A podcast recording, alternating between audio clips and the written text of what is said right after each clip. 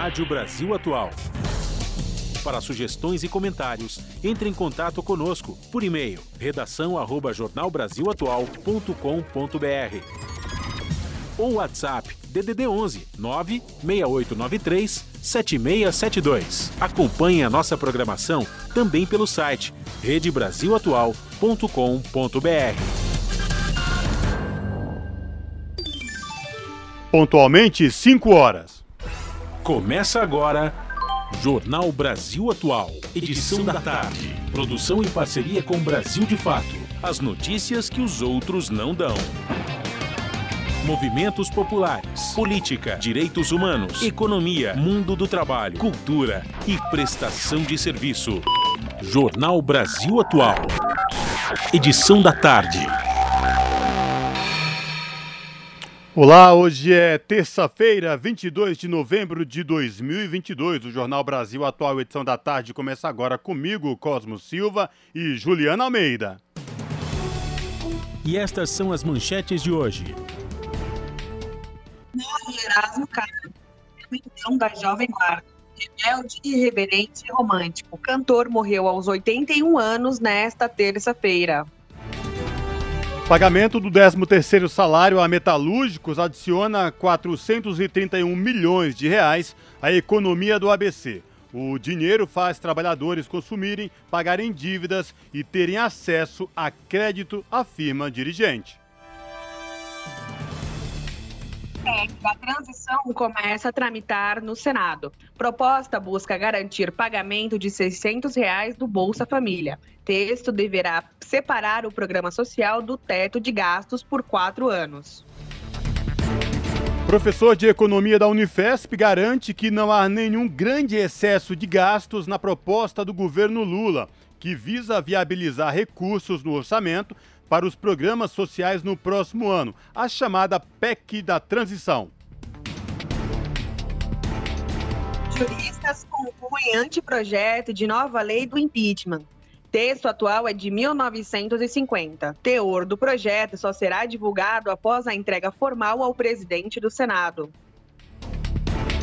Membros do STF parlamentares reagem à fala golpista de ministro do Tribunal de Contas da União. Deputados e senadores protocolaram ações contra ministro Augusto Nardes do TCU. Black Friday ou Black Fraud? É importante o consumidor estar atento para não cair em fraudes e falsas promoções. Edital da Secretaria Estadual do Meio Ambiente de São Paulo preocupa indígenas caiçaras na região de Peruíbe. O chamamento concede uma das áreas do Parque Estadual Itinguçu à iniciativa privada, mas os indígenas não foram sequer consultados. Farmácia Popular tem orçamento para 2023 defasado em quase 2 bilhões de reais. Se o orçamento rebaixado for mantido, haverá ainda mais pessoas excluídas do programa que vem sendo destruído. E dados divulgados pelo Ministério do Trabalho e da Previdência mostra que postos de trabalho tiveram aumento de 3,37% em comparação a 2020. São 5 horas e 3 minutos pelo horário de Brasília. Participe do Jornal Brasil Atual edição da tarde por meio dos nossos canais. Pelo Facebook, facebook.com barra Rádio Brasil Atual. Ou pelo Instagram, arroba Rádio Brasil Atual ou pelo Twitter, arroba RA Brasil Atual. Ou pelo nosso WhatsApp, o número é 11 968 93 7672. Você está ouvindo? Jornal Brasil Atual, edição da tarde. Uma parceria com Brasil de Fato. Na Rádio Brasil Atual. Tempo e temperatura. Tarde de terça-feira, parcialmente nublada e com chuva forte e trovoadas aqui na capital paulista. Os termômetros marcam 26 graus neste momento. A previsão é que a chuva se estenda durante o período da noite e da madrugada. A temperatura deve ficar na faixa dos 21 graus no período. A região do ABC também tem tarde nublada, 24 graus agora. Alguns pontos da região já têm registro de chuva forte. Essa chuva deve se estender ao longo da noite e da madrugada. A temperatura prevista para o período é de 20 graus. Tarde nublada também em Mogi das Cruzes, agora 25 graus. Para a noite e a madrugada, a previsão é a mesma que em outras partes do estado. Há possibilidade de pancadas de chuva e a temperatura deverá ficar próxima dos 20 graus. Sorocaba, no interior de São Paulo, tem tarde parcialmente nublada e registro de chuva em algumas partes da cidade. Essa chuva deve se estender e ficar ainda mais volumosa ao longo da noite e da madrugada. Já a temperatura está em 28 graus agora. À noite, ela cai e poderá chegar aos 21 graus na madrugada. Logo mais eu volto com a previsão do tempo para amanhã. Na Rádio Brasil Atual, está na hora de dar o serviço. 5 horas e 5 minutos, vamos saber a situação do trânsito na cidade de São Paulo nesta tarde de terça-feira. A CT que a Companhia de Engenharia de Tráfego aqui da capital informa que neste momento são 53 quilômetros de lentidão em toda a cidade de São Paulo. As regiões que apresentam maiores índices de lentidão, sul com 25 quilômetros e oeste com 12 quilômetros de lentidão, respectivamente. Trânsito aqui na Avenida Paulista, por enquanto, tranquilo para quem vai no sentido da consolação, como quem vai no sentido do paraíso. E atenção, você que possui veículo com placas finais 3 e 4. Lembrando que hoje essas placas não podem circular no centro expandido por conta do rodízio municipal. Situação de tranquilidade também no metrô da cidade de São Paulo. Todas as linhas do metrô operam em situação de tranquilidade para os passageiros, sem nenhuma intercorrência. E esta mesma situação se repete nos trens da CPTM, que é a Companhia Paulista de Trens Metropolitanos, que atende aí a capital e grande São Paulo, incluindo o ABC Paulista. Todas as linhas do trem operam aí em situação de tranquilidade para os passageiros. Situação complicada para quem pretende pegar a rodovia Anchieta agora, rumo à Baixada Santista. Trânsito na chegada a Cubatão está interditado pela rodovia Anchieta. A melhor saída aí é a rodovia dos imigrantes. Trânsito tranquilo neste momento para quem desce para a Baixada pela rodovia dos imigrantes. Lá no trecho de Cubatão, na Anchieta, trânsito interditado. Quem sobe pela Anchieta, rumo à capital, trânsito tranquilo, sem nenhum problema. E na, pela rodovia dos imigrantes, trânsito lento lá embaixo no trecho de serra. Tirando isso, a visibilidade no trecho de serra começa a ficar prejudicada porque chove neste momento no trecho de serra. E a Ecovias, concessionária que administra o sistema Anchieta Imigrantes, pede atenção redobrada aos motoristas. Deixa eu bagunçar você, deixa eu bagunçar você.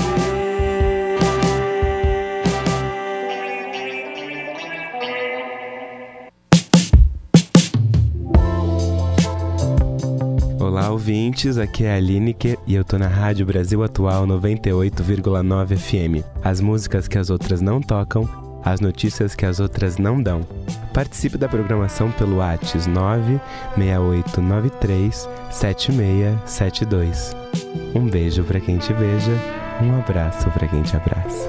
A gente fica mordido, não fica.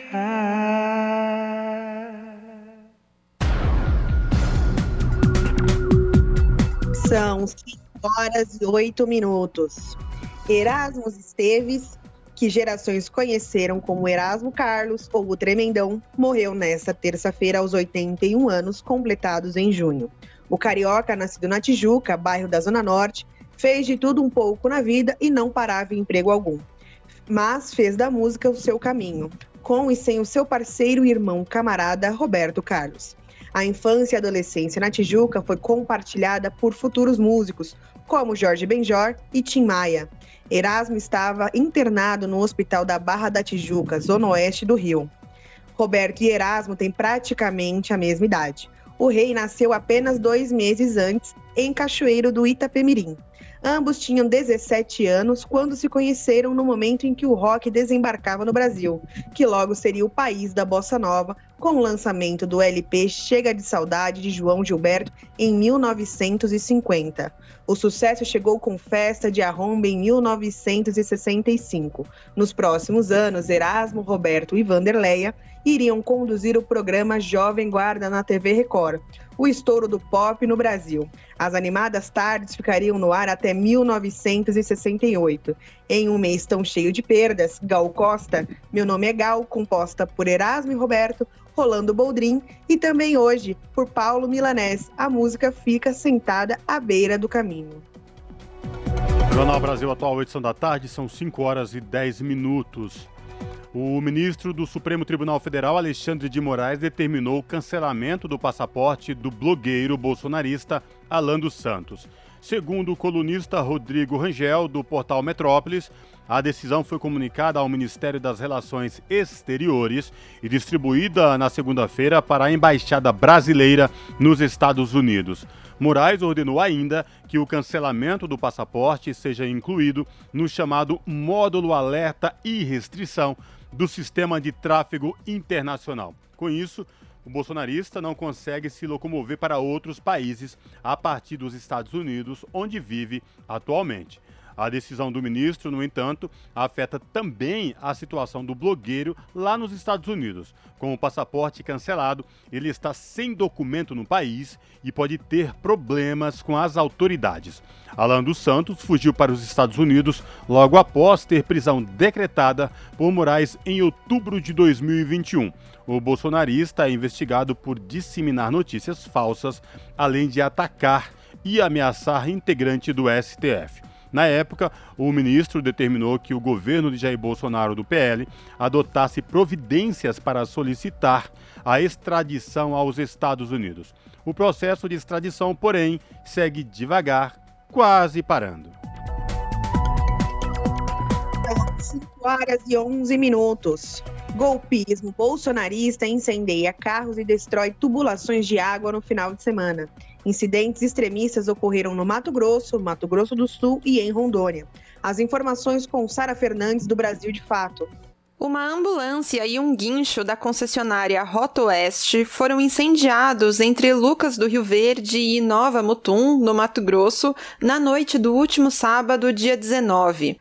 O trecho está interditado por manifestantes bolsonaristas que questionam o resultado das eleições. Além do incêndio, tiros foram disparados contra uma base do sistema de apoio ao usuário, que fica num posto de beira de estrada da empresa. Nas imagens divulgadas pelas forças de segurança do Mato Grosso, é possível ver que um grupo de pelo menos nove pessoas ataca a base da concessionária. O bando golpista aparece portando armas e artefatos como coquetel Molotov. Em outro vídeo que circula nas redes sociais, os funcionários da concessionária ficam em pânico diante do ataque. Um deles afirma no vídeo que os criminosos chegaram atirando. No mesmo dia, em Dourados, no Mato Grosso do Sul, manifestantes bolsonaristas atearam fogo em um carro durante um bloqueio de uma rodovia.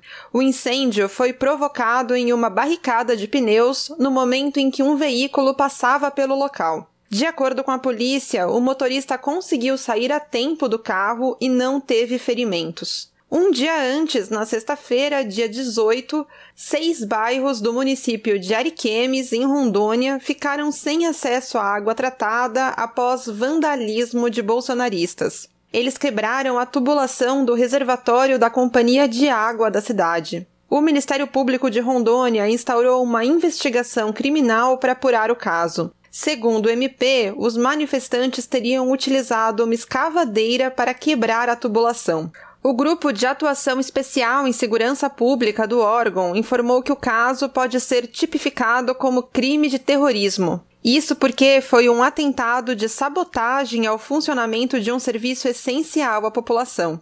Também em Rondônia, oito pessoas foram presas neste domingo, dia 20, no município de Vilhena, durante a desobstrução da BR-364. Os detidos fazem parte do grupo de lideranças de movimentos que não aceitam o resultado das eleições e convocaram atos antidemocráticos. Da Rádio Brasil de Fato, com reportagem da redação em São Paulo. Locução: Sara Fernandes. Jornal Brasil Atual, edição da tarde, são 5 horas e 14 minutos. Membros do STF e parlamentares reagem à fala golpista de ministro do TCU. Deputados e senadores protocolaram ações contra o ministro Augusto Nardes do TCU. Com reportagem de Mariana Lemos, a locução é de Douglas Matos, do Brasil de Fato. Membros do TCU, o Tribunal de Contas da União, sugeriram o afastamento do ministro da Corte, Augusto Nardes. Isso porque ele fez declaração sugerindo o golpe militar. Nardes afirmou que em breve deve ocorrer um, aspas, desenlace bastante forte na nação de consequências imprevisíveis. Fecha aspas. O áudio em questão foi divulgado pelo jornal Folha de São Paulo. De acordo com a apuração do G1, um ministro do STF afirmou que seus colegas da corte estão surpresos com a declaração. Para ele, a fala de Nardes, realizada em um grupo de WhatsApp, remonta às manifestações antidemocráticas que os bolsonaristas estão provocando contra os resultados das eleições. O deputado federal André Janones, do Avante, disse que protocolou nesta segunda-feira um requerimento para que Nardes compareça à Câmara dos Deputados. O parlamentar entende que o ministro deve prestar esclarecimentos sobre as declarações de cunho golpista. A deputada Talíria Petroni, do PSOL, afirmou que o partido também protocolou requerimento para que Nardes compareça à Casa Legislativa. Na mesma linha, o senador Randolfo Rodrigues, da Rede, informou que pedirá ao TCU aposentadoria compulsória de Nardes. Segundo ele, também será feita uma petição ao STF solicitando a instauração de um inquérito policial por possível crime contra a ordem democrática. A presidenta nacional do PT, Gleisi Hoffmann, afirmou no Twitter que está aguardando explicações públicas. Em nota à imprensa, Nardes disse repudiar a interpretação que foi dada sobre o áudio. De acordo com o ministro do TCU, a fala foi despretensiosa, gravada apressadamente e dirigida a um grupo de amigos. No texto, ele diz ainda que repudia manifestações de natureza antidemocrática e golpista e que é defensor da legalidade e das instituições republicanas. De São Paulo, da Rádio Brasil de Fato, com reportagem de Caroline Oliveira. Locução: Sara Fernandes. Você está ouvindo? Jornal Brasil Atual, edição da tarde. Uma parceria com Brasil de Fato. São 5 horas e 17 minutos. O Senado começou a discutir na segunda-feira a chamada proposta de emenda à Constituição que permitirá ao futuro governo garantir benefícios sociais para pessoas em situação de risco. A PEC da transição visa garantir o pagamento de 600 reais aos beneficiários do Auxílio Brasil, que voltará a ser Bolsa Família, além de outras providências. O objetivo é garantir segurança jurídica para que a execução do programa não seja impedida pelo teto de gastos. Para o seu cumprimento, a equipe do presidente eleito Luiz Inácio Lula da Silva defende a necessidade dos ajustes propostos pela PEC. O relator geral do orçamento da casa, Marcelo Castro, do MDB do Piauí, já se mostrou favorável à PEC. Castro recebeu do vice-presidente eleito, Geraldo Alckmin, uma minuta da matéria na última quarta-feira. A proposta abre possibilidade para retirar o Bolsa Família do teto de gastos para todo o próximo mandato. O senador Randolfo Rodrigues disse que o texto completo da PEC será apresentado nesta terça-feira. Para aprovação, o texto precisará de 308 votos na Câmara e 49 no Senado em dois turnos. O ministro da Fazenda e do Planejamento, Nelson Barbosa, também participou do encontro. Barbosa faz parte da equipe de transição de Lula e explicou aos jornalistas que as análises preliminares encontram um espaço de 136 bilhões no orçamento para o próximo ano. Nós vamos conversar com o professor de Economia da Universidade Federal de São Paulo, Unifesp, André Roncalha. Prazer estar aqui com vocês. Prazer é nosso em recebê-lo. André, hoje nós temos a expectativa de que sejam conhecidos mais detalhes do texto final da proposta de emenda à Constituição que busca viabilizar recursos no orçamento para programas do próximo governo, a chamada PEC da transição. E muita desinformação tem circulado a respeito da natureza dessa PEC e da importância dela. Então, queria que você começasse falando por que essa PEC é tão importante para que o próximo governo, o governo eleito, possa governar. Perfeito, Glauco. Eu acho que a, a PEC ela tem, o, ela tem vários papéis, né? O primeiro dela, primeiro papel que essa PEC cumpre é garantir que haja viabilidade de uma futura gestão do governo Lula, principalmente no que diz respeito à proteção social. O orçamento hoje não prevê a cobertura dos 600 reais que foram prometidos pelo candidato, então candidato à reeleição Bolsonaro.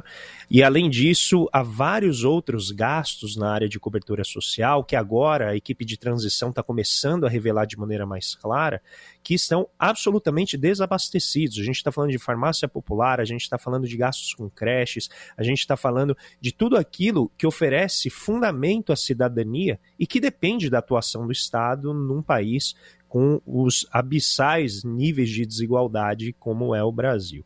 Então, primeiro ponto é garantir que haja né, um mínimo de, de atuação na gestão desses aspectos de proteção social.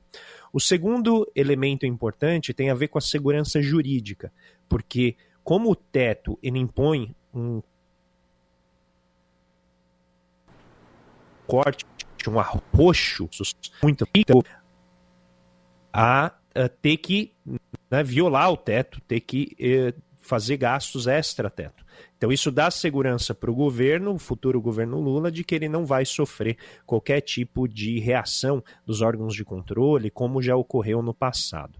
A gente sabe que governo de esquerda no Brasil, ele não tem absolutamente nenhum descanso e vai desde o típico preconceito de classe, que foca a atenção, por exemplo, na roupa que a primeira-dama utiliza e no preço dessas coisas, até né, confundir um governo que olha pelo social como sendo um governo irresponsável do ponto de vista fiscal, que é o que a gente tem visto tanto o mercado financeiro fazer, quanto a parte é, de economistas que até ontem estavam apoiando a reeleição do Lula, e agora que a, ele a eleição ocorreu, né, essas diferenças já vão se mostrando de maneira mais clara. Então a PEC cumpre esse papel, primeiro, de garantir a proteção social e, segundo, de garantir segurança jurídica. E um último comentário diz respeito exatamente ao tamanho dela.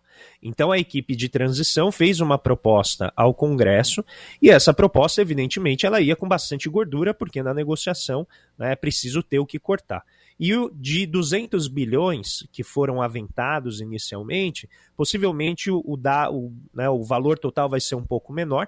Eu só quero frisar que até 136 bilhões de reais a gente não tem nenhuma mudança em termos do nível de gastos com relação ao que ocorreu em 2022, agora, até o fim do ano, do que estava previsto no orçamento. Então, até 136 bilhões é o que a gente chama de neutralidade do ponto de vista do gasto, ou seja, não vai haver aumento de gasto com relação ao PIB uh, ah, na medida em que ocorreu em 2022.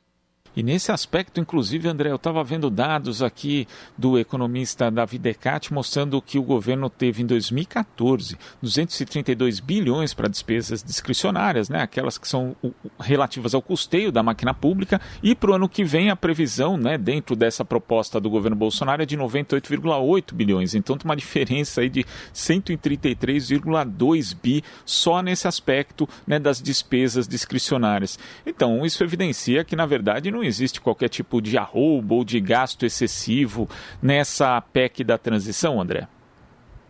Não, não tem absolutamente nenhum grande excesso aqui. O único excesso que existe aqui é com relação a uma regra draconiana que nunca funcionou, que é o teto de gastos. Desde 2016, quando o Temer lança o teto de gastos no dia 13 de dezembro daquele ano, logo depois de aumentar muito o gasto público, né? Então ele fez ali já uma proteção para ele. Ele elevou bastante o gasto público e falou: a partir de agora começa a contar. Porque aí ele sabia que não ia ter qualquer restrição dessa regra sobre ele. Ele empurrou isso para o sucessor. Quando a regra começou a se tornar efetiva em 2019, quando ela começa a se fazer sentir, né, é nesse momento que o governo Bolsonaro começa a burlar o teto de gastos. Ele burla o teto de gastos em 56 bilhões em 2019. Note que é o que você está falando, é metade metade do orçamento de despesa discricionária prevista para 2023 foi o que o governo Bolsonaro já burlou o teto em 2019. 2020 vem a pandemia, ele burla em 500 bilhões ou algo assim.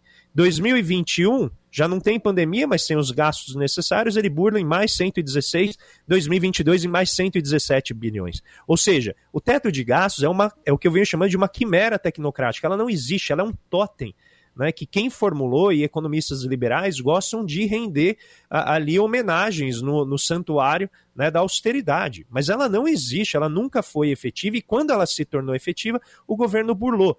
Para aplausos e leniência beneditina do mercado financeiro, a gente precisa frisar. Quando Paulo Guedes violou o teto, ele admitiu ter violado o teto. O mercado chiou um pouquinho, mas rapidamente acomodou. Por quê? Ele sabia que o Paulo Guedes iria garantir algum resultado positivo, mesmo que numa gambiarra, por exemplo, por meio de vendas de empresas estatais, por meio de dividendos antecipados da nossa maior empresa, que é a Petrobras.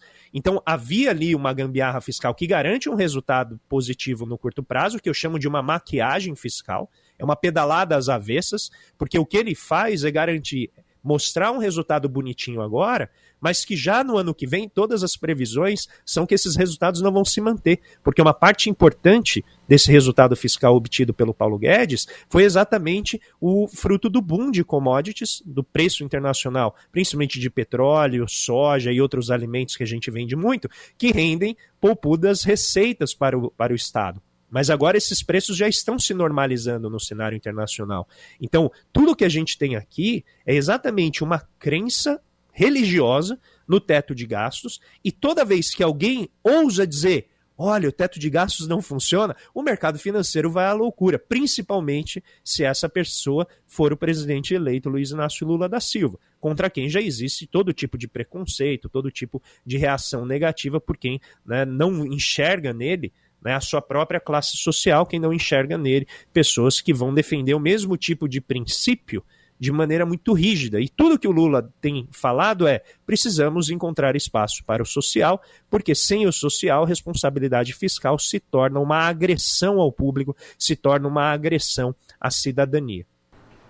E nesse aspecto também, André, é quando você aborda tanto esses ataques feitos ao presidente eleito Lula e a leniência do mercado em relação ao fato de Paulo Guedes poder furar a lei do teto à vontade, isso na verdade mostra que o que está por trás, tanto das críticas quanto a, a, a leniência em relação ao outro, é uma, um modelo de Estado. Na verdade, a gente está falando não só desse modelo do Estado, de como ele deve funcionar, mas também por disputas é, relativas aos recursos do orçamento. Né? O mercado mercado, o chamado mercado, obviamente, não quer é, abrir mão da sua transferência, do seu programa, grande programa de transferência de renda, que é uma transferência de renda rentista que o Estado brasileiro disponibiliza hoje, André? A, a sua pergunta é muito boa e ela me, me leva a ampliar um pouco a, o conjunto de bolsas rentistas e, e da nossa elite econômica. A primeira delas é esse poupudo pacote de transferência de renda que se dá por meio da dívida, do serviço de juros da dívida pública, que uh, esse ano e o próximo devem passar aí dos 500 bilhões, uh, talvez esse ano passe até dos 600 bilhões, segundo os dados, os últimos dados que eu vi. Então a gente está falando aí de cerca de 6% do PIB. E todo esse alvoroço que está acontecendo no mercado financeiro é por conta de 1,5% do PIB a 2% do PIB, a depender de como a PEC seja negociada. Então, notem, para 6% do PIB de transferências extra-teto, porque elas não entram no teto de gastos, não existe nenhum chororô do mercado financeiro. Agora, a partir do momento em que a gente quer ampliar os gastos em 1,5% do PIB, que é um quarto disso, né? ou seja, a quarta parte desse negócio, o mercado financeiro já vai à loucura. Por quê? Porque ele não está sendo gasto com o mercado financeiro. Agora vamos às outras bolsas que a gente não fala. A primeira bolsa empresário é aí o conjunto de isenções fiscais que passa de 400 bi, ou seja, 4% do PIB, segundo a equipe de transição já está identificando. 600 bi mais 400 bi, a gente já tem um trilhão, o trilhão do Guedes que ele sempre falava que ia trazer de volta com a reforma da Previdência, esse um trilhão já vai para a mão de empresários e de rentistas na forma de isenções fiscais e serviços de juros da dívida pública. É evidente que essas coisas elas se encontram na contabilidade do governo, tá? Mas eu estou contabilizando de maneira aditiva para vocês terem uma ideia do conjunto de benefícios que é transferido para a elite econômica do país. E, finalmente, o terceiro elemento que eu considero um dos mais importantes, principalmente num governo Bolsonaro, que é a alienação dos ativos públicos, a alienação dos ativos estatais. Eletrobras, Petrobras, as inúmeras outras empresas ou né, refinarias, uh, polos de, de refino que o, foram alienados do Estado e transferidos para a iniciativa privada. E nesse último item tem um aspecto muito uh, peculiar e moralmente, eu considero. Vou, vou deixar questionável aqui, tá, Glauco, para não, não adjetivar demais, que é a porta giratória. A gente tem visto várias reportagens, em particular, procurem a reportagem do The Intercept, sobre a porta giratória na Petrobras, em que você tem ex-diretores da Petrobras, quadros que foram formados dentro da Petrobras, que atuaram durante o governo Bolsonaro e o governo Temer para alienar né, refinarias, uh, alienar toda a parte estrutural, distribuidora da Petrobras, e hoje são CEOs, são presidentes ou presidentes de conselho de administração das empresas que adquiriram esses ativos da Petrobras a preço de banana. Ou seja, você tem três elementos muito importantes que envolvem, como você eh, de forma perspicaz já identificou, a redução do Estado. É esta agenda que está em jogo. É reduzir o Estado e transferir a maior parte do que a gente chama de riqueza pública, que são os ativos da União, para a elite econômica, seja ela rentista extrativista, seja ela né, financista, ou seja ela associada aos setores de exploração dos nossos recursos públicos e estratégicos. O caso da Eletrobras também é gritante. Então a gente tem esses elementos muito importantes no sentido é, de redução da participação do Estado na economia, sem qualquer critério que seja alegado como sendo rigoroso ou sendo eficiente do ponto de vista econômico, que é o que eles, em geral, gostam de alegar que governos de esquerda não fazem, que é ampliar o tamanho do Estado sem uh, o cuidado com a eficiência disso. Ora, eles estão fazendo o contrário, estão alienando ativos do Estado sem também qualquer garantia de eficiência desses recursos.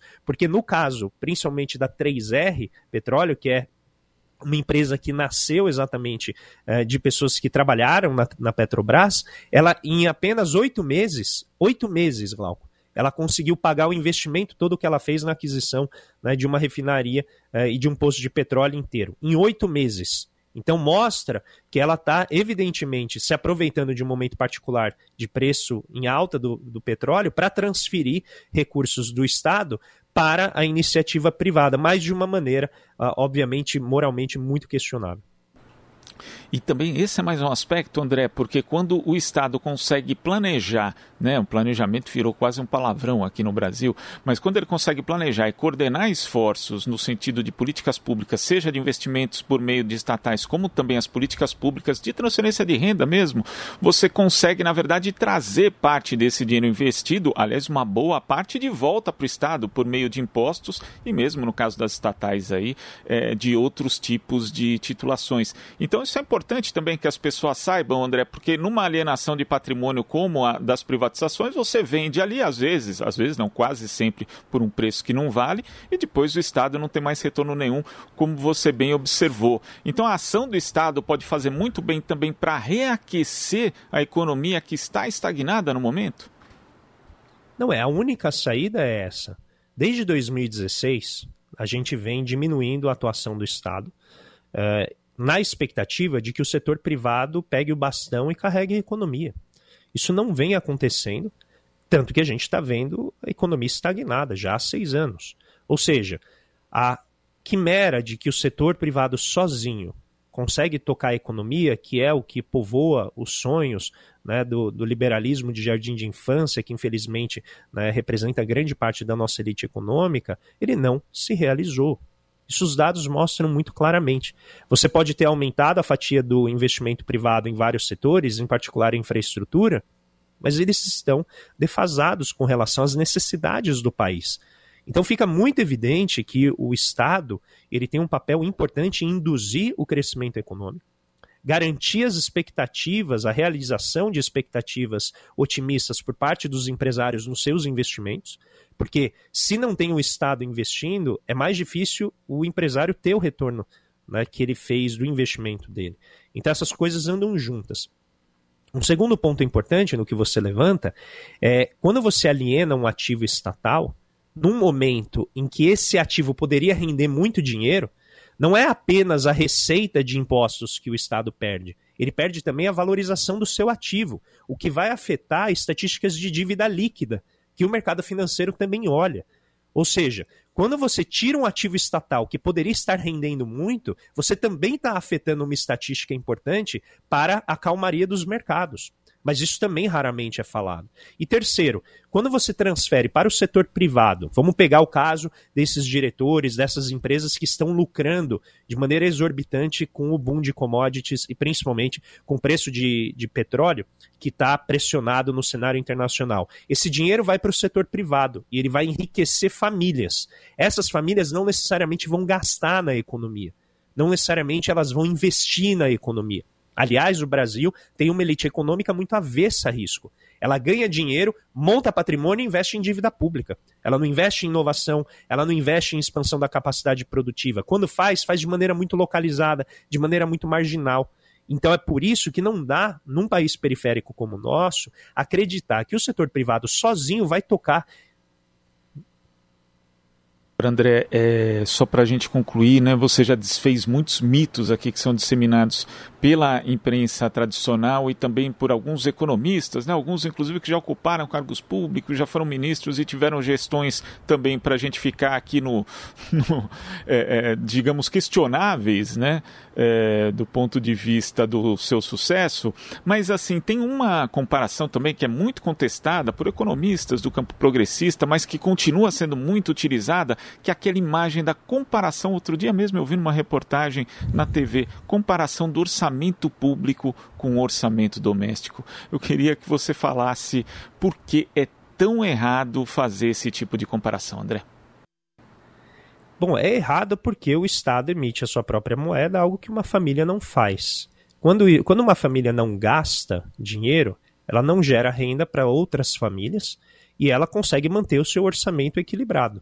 Agora, quando o Estado não gasta, se ele diminui gasto, ele afeta a própria renda dele. Esse é um ponto chave, porque quando ele não gasta, a economia não gira, e quando ela não gira, adivinha, ele recebe menos. E quando ele recebe menos, ele tem um resultado né, piorado. Esse é um primeiro ponto. Segundo, o Estado ele não tem a restrição financeira que uma família tem. Em outras palavras, quando o Estado precisa gastar, ele não tem que pedir dinheiro para ninguém. Ele não tem né, que trabalhar para ninguém. Tudo que ele precisa fazer é emitir essa moeda e efetuar esse gasto. Isso não significa que o Estado tem uma liberdade total e perfeitamente elástica de gastar e criar dinheiro quanto ele quer.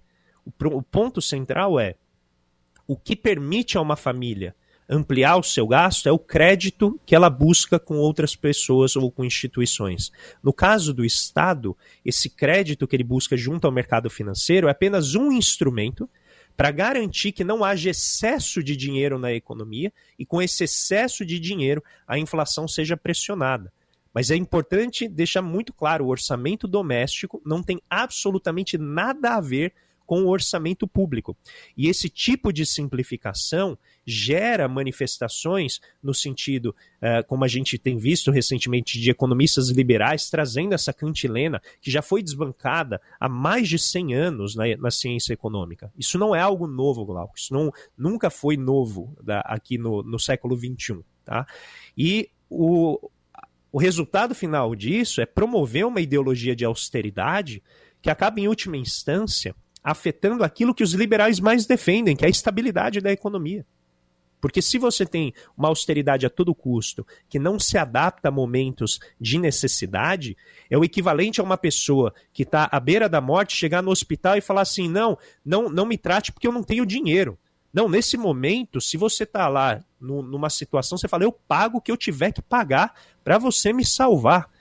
E depois eu vejo como eu pago, depois eu encontro uma maneira de fazer. Ou seja, nas relações humanas, um sistema que oferece elasticidade, ele é muito importante, principalmente numa situação de crise social como a gente está vivendo. Ou seja, imagina que na pandemia, e, e note a, a, vamos dizer, a falácia e, e o quão nociva é essa noção, quando iniciou a pandemia, o Paulo Guedes, dotado dessa doutrina da austeridade, a reação dele foi minimizar a pandemia e dizer assim: não, no máximo vai custar 50 bi isso aqui. Os 5 bi, 5 bi, ele falou. Por quê? Porque ele sabia que ele não tinha espaço para expandir o gasto. Ele gastou 100 vezes isso. 100 vezes. Agora imagina se não houvesse elasticidade no orçamento público, diferente do que existe numa família, para você conseguir fazer um pacote monstruoso de transferência de recursos, como foi o da pandemia, porque eu tenho que manter as minhas contas equilibradas. Ora, a diferença nesse ponto entre o Estado e a família é que a família não consegue ampliar o seu orçamento com base em mera vontade dela ou mera necessidade. Ela, ela depende de outros para fazer isso. O Estado não depende de outros quando ele emite a sua própria moeda. Então há países que não têm essa liberdade como o Brasil tem. Mas o Brasil construiu essa liberdade ao longo de décadas e é uma liberdade de política econômica que, evidentemente, tem os seus limites, ela não é a permissividade do gasto, mas tampouco é a restrição que a noção de teto de gastos quer impor para a, o orçamento público. Essa rigidez que torna a função do Estado ou o desempenho do Estado na economia muitas vezes disfuncional. Ou seja, quando a economia cresce, o Estado, em vez de gastar menos, ele acaba gastando mais. E quando a economia né, está desacelerando, o Estado é forçado a gastar menos, quando ele tem que gastar mais para ajudar a economia a crescer. E essas são algumas deformidades que fazem parte do nosso arranjo fiscal. E é por isso que a discussão desse novo marco precisa considerar essas questões para que a gente possa criar um orçamento público que efetivamente né, ajude a economia em todos os momentos e não apenas né, essa fixação de reduzir o tamanho do Estado de maneira absolutamente uh, irresponsável do ponto de vista social, porque ignora as necessidades de uma sociedade com o nosso nível de desigualdade e o nosso nível ainda de pobreza e fome, infelizmente. Então, por isso, o, o orçamento público ele é vastamente diferente daquele do orçamento privado.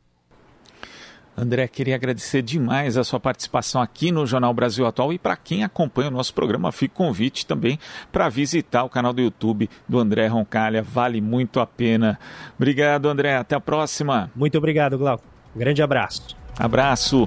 Conversamos aqui com o professor de Economia da Universidade Federal de São Paulo, Unifesp, André Roncalha. Essa entrevista foi ao ar hoje pela manhã no Jornal Brasil Atual Edição da Tarde. O professor André Roncalha, da Universidade Federal de São Paulo, Unifesp, professor de Economia, explicando aí tudo o que está em jogo com a PEC de transição, o que ela representa para os brasileiros. São 5 horas e 41 minutos. O pagamento do 13º salário a trabalhadores na base do Sindicato dos Metalúrgicos do ABC vai adicionar mais de 430 milhões de reais à economia da região.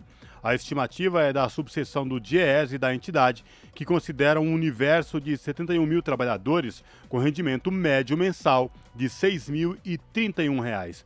A base considera quatro dos sete municípios da região: São Bernardo do Campo, Diadema, Ribeirão Pires e Rio Grande da Serra.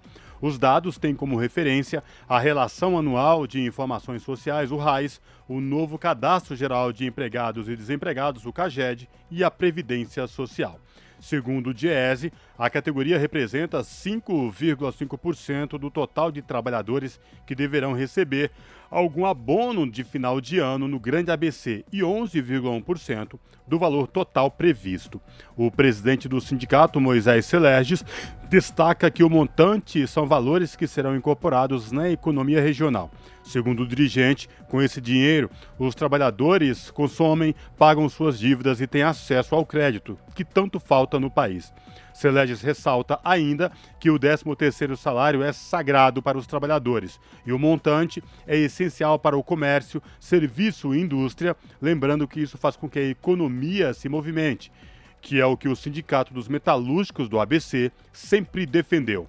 Além disso, no total, ainda de acordo com a subseção do DIESE, os recursos do 13º salário dos metalúrgicos em toda a região do ABC vai somar 3,9 bilhões de reais.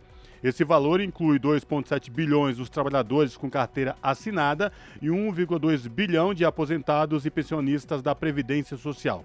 O Grande ABC responde por 1,6% do 13º do país. São 5 horas e 44 minutos. Afinal, é Black Friday ou Black Fraud? É importante o consumidor estar atento para não cair em fraudes e falsas promoções. Com reportagem de Mariana Lemos, a locução é de Douglas Matos, do Brasil de Fato. A Black Friday, dia de promoções em lojas físicas e eletrônicas, foi importada dos Estados Unidos em 2010, mas já se estabeleceu como uma data importante para o comércio dos brasileiros. E de acordo com o IDEC, o Instituto Brasileiro de Defesa do Consumidor, para aproveitar bem essas promoções, é preciso tomar alguns cuidados, porque os preços aparentemente baixos tendem a comprometer a organização da finança das famílias. O Instituto orienta, por exemplo, que as pessoas realizem um planejamento do que é realmente necessário comprar. Outra dica é o estabelecimento de um limite de gastos. Pesquisar preços também é fundamental. No Brasil, é comum que esses preços baixos da Black Friday já comecem a aparecer desde o início de novembro. Ainda de acordo com o IDEC, há lojas que, às vésperas da Black Friday, aumentam o preço para no dia da promoção criar uma sensação de desconto, prática conhecida como vender pela metade do dobro. Essa tática é considerada publicidade enganosa e, se confirmada, o estabelecimento pode ser penalizado. Por isso, a recomendação é acompanhar os preços dos itens que o consumidor quer adquirir e guardar as informações sobre a variação de preço, seja tirando uma foto da etiqueta do preço do produto, guardando o folheto de promoção ou ainda fazendo um print da tela do computador ou do celular. Nas compras realizadas no comércio online, outro cuidado sugerido pelo IDEC é pesquisar se a loja é confiável, principalmente se ela só aceita pagamentos via boleto. Pouca gente sabe, mas isso significa que o site da loja não passou pela verificação da administradora de cartões e, neste caso, pode haver fraude na compra e o seu dinheiro pode não ser mais recuperado. E, de acordo com o Código de Defesa do Consumidor, Produtos com defeito devem ser reparados pelo fabricante ou pela loja em até 30 dias. Caso o conserto não ocorra no prazo, o comprador pode escolher entre exigir a troca do produto ou a devolução integral da quantia paga. Muitas empresas possuem políticas de trocas específicas, mas o direito de arrependimento é previsto pela lei. É garantido o prazo de até sete dias após a compra devolver o produto e ser ressarcido com o valor total da compra. O cancelamento pode ser realizado mesmo que o produto já esteja em mãos. No caso de a empresa cancelar a compra, é direito do consumidor exigir a entrega do produto ou a devolução do valor pago. O IDEC recomenda ainda que, caso ocorra qualquer problema na aquisição de produtos na Black Friday, o consumidor tente contato direto com a empresa, expondo a situação e exigindo a solução do problema. Caso isso não seja possível, o consumidor deve entrar em contato com o PROCON de cada estado ou ainda entrar com uma ação no Juizado Especial Civil para exigir os seus direitos. De São Paulo, da Rádio Brasil de Fato, com reportagem de Mariana Lemos. Locução: Douglas Matos. Jornal Brasil Atual, edição da tarde, são 5 horas e 47 minutos. Fim de ano aumenta o número de vagas de trabalho temporário. Trabalhador temporário possui os mesmos direitos trabalhistas que os demais funcionários. Com reportagem de Mariana Lemos, quem traz mais detalhes, quem volta aqui com a gente é o Douglas Matos, do Brasil de Fato. O período que compreende o final e o início do ano, tanto por conta do agendamento de férias dos trabalhadores contratados, quanto pela alta demanda do comércio, por exemplo, faz com que muitas empresas recorram a contratações de trabalhadores temporários. No entanto, é importante estar atento às regras trabalhistas que regem esses contratos. Segundo a legislação, se entende por trabalho temporário a contratação por tempo máximo de 180 dias, podendo ainda ser prorrogado por mais 90. Esses trabalhadores devem ser contratados por uma empresa de trabalho temporário que os direciona aos postos de trabalho, atendendo às demandas durante esse período. E vale ressaltar que, mesmo com essa intermediação, o trabalho temporário não é considerado terceirizado, já que os direitos trabalhistas não podem ser flexibilizados. É importante saber ainda que o trabalhador temporário, desde que contratado pela empresa, possui os mesmos direitos dos demais, por exemplo, o direito ao 13º salário e férias proporcionais, contribuição para aposentadoria e fundo de garantia, o FGTS. Além disso, o funcionário temporário deve receber o mesmo salário e benefícios que um trabalhador permanente recebe desde que atue nas mesmas funções. É importante ressaltar que a lei que rege sobre o trabalho temporário não garante a estabilidade provisória da trabalhadora gestante, ou seja, a mulher que estiver grávida e for contratada para trabalhar temporariamente não terá acesso aos direitos trabalhistas que garantem essa estabilidade no emprego. De São Paulo, da Rádio Brasil de Fato, com reportagem de Mariana Lemos. Locução: Douglas Matos. Custo de vida, emprego e desemprego, cesta básica, tarifas públicas, salário mínimo. Agora, na Brasil Atual, a análise do DIEESE. Vitor Pagani, supervisor do escritório do DIEESE em São Paulo, analisa os dados sobre emprego formal no Brasil no ano de 2021, divulgados ontem pelo Ministério do Trabalho e da Previdência. Segundo os números oficiais, foram gerados 48,7 milhões de postos de trabalho, número 3,37% superior a 2020, no auge da pandemia. É com você, Vitor. Vitor Pagani, superior. Esses são os dados da RAIS, né, que é a Relação Anual de Informações Sociais, que é um cadastro administrativo do Ministério do Trabalho e Previdência, que as empresas, né, todos os estabelecimentos empresariais, são obrigados a declarar as informações né, referentes aos seus empregados para o governo. Né? Então, esses dados eles são de 31 de dezembro de 2021 e foram divulgados ontem. Né? É, bom, nós temos uma série de informações né, que precisarão ser analisadas com mais tempo, mas eu acho que vale a pena destacar algum, algumas questões, né, alguns números.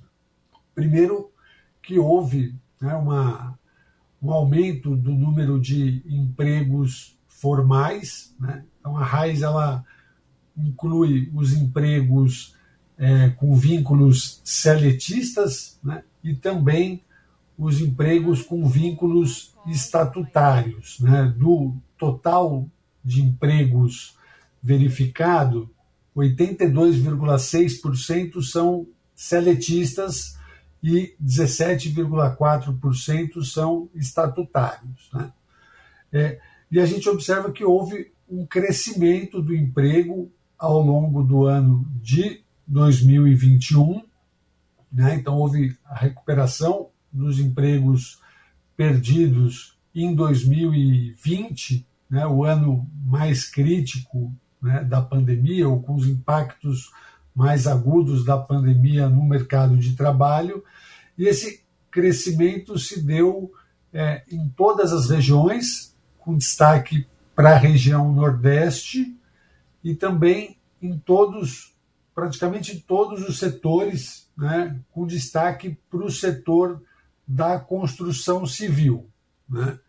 É, mas cresceu também a indústria e os serviços, né, que é o setor com maior número de empregos. Né? Então, desse total que a gente mencionou, mais de 27,4 milhões dos empregos estão nos setores de serviços. Né? É, a gente observa também que o trabalhador empregado ele está mais escolarizado, né? então a gente tem mais da metade, 51,5% dos trabalhadores com ensino médio completo, temos outros 23,2% com ensino superior completo.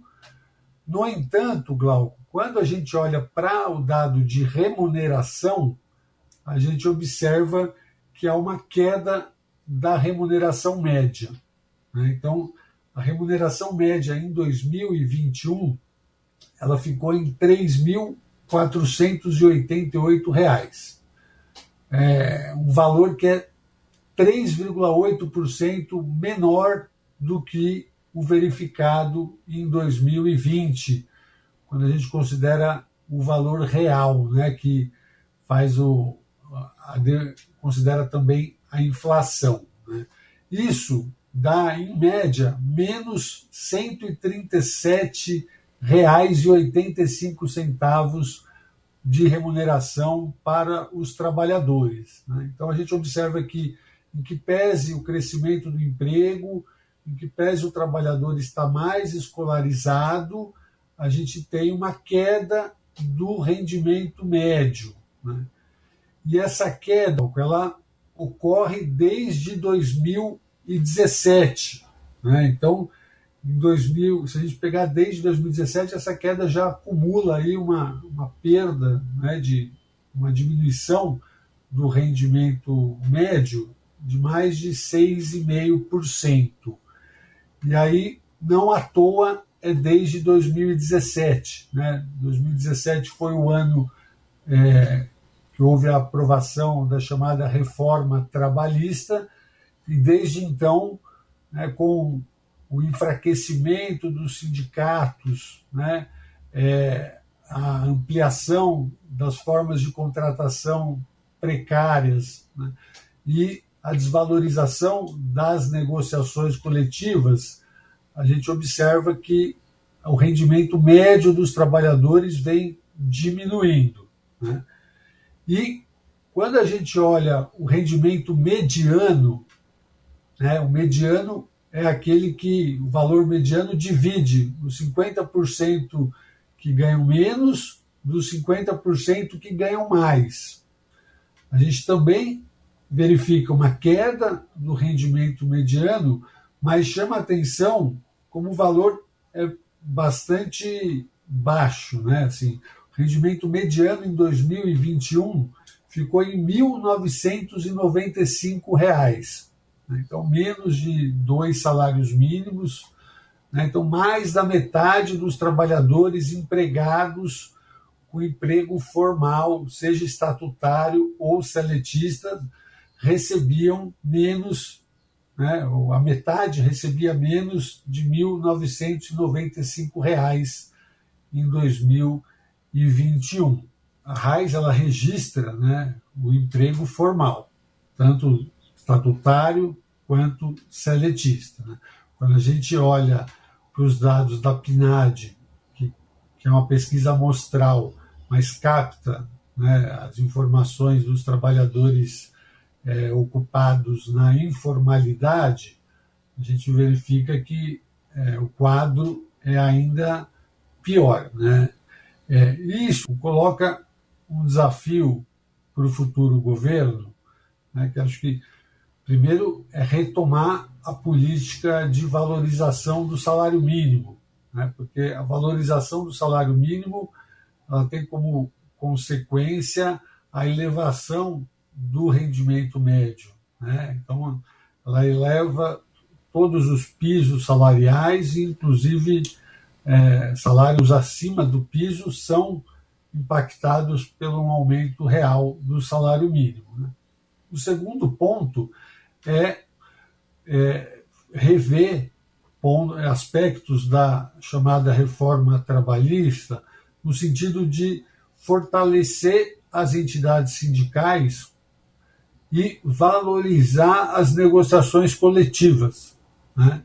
porque isso também tem como resultado uma melhora da remuneração é, dos trabalhadores. Né?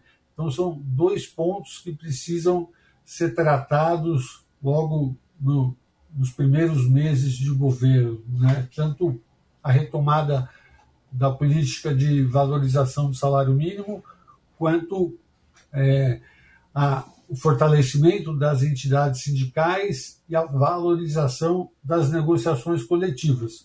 Junto a isso, eu acrescentaria um terceiro ponto que você mencionou ao falar da, da informalidade, né, que é uma revisão que permita a ampliação da proteção social, né, proteção é, previdenciária, trabalhista para os trabalhadores que se encontram na informalidade. Né? Então, é preciso que é, a reforma seja revista para que a gente caminhe no sentido da universalização dos direitos, né, do acesso à segurança e à previdência social.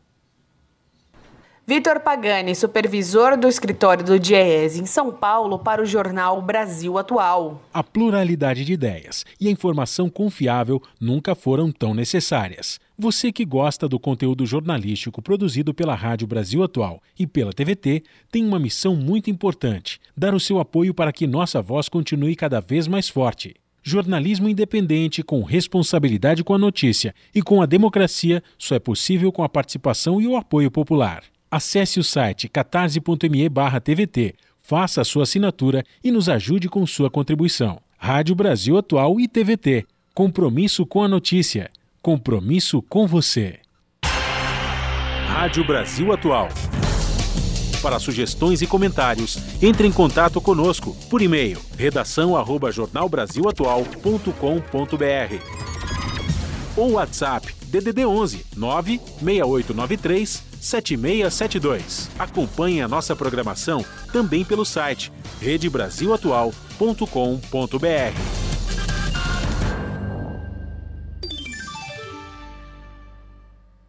Pontualmente, 18 horas.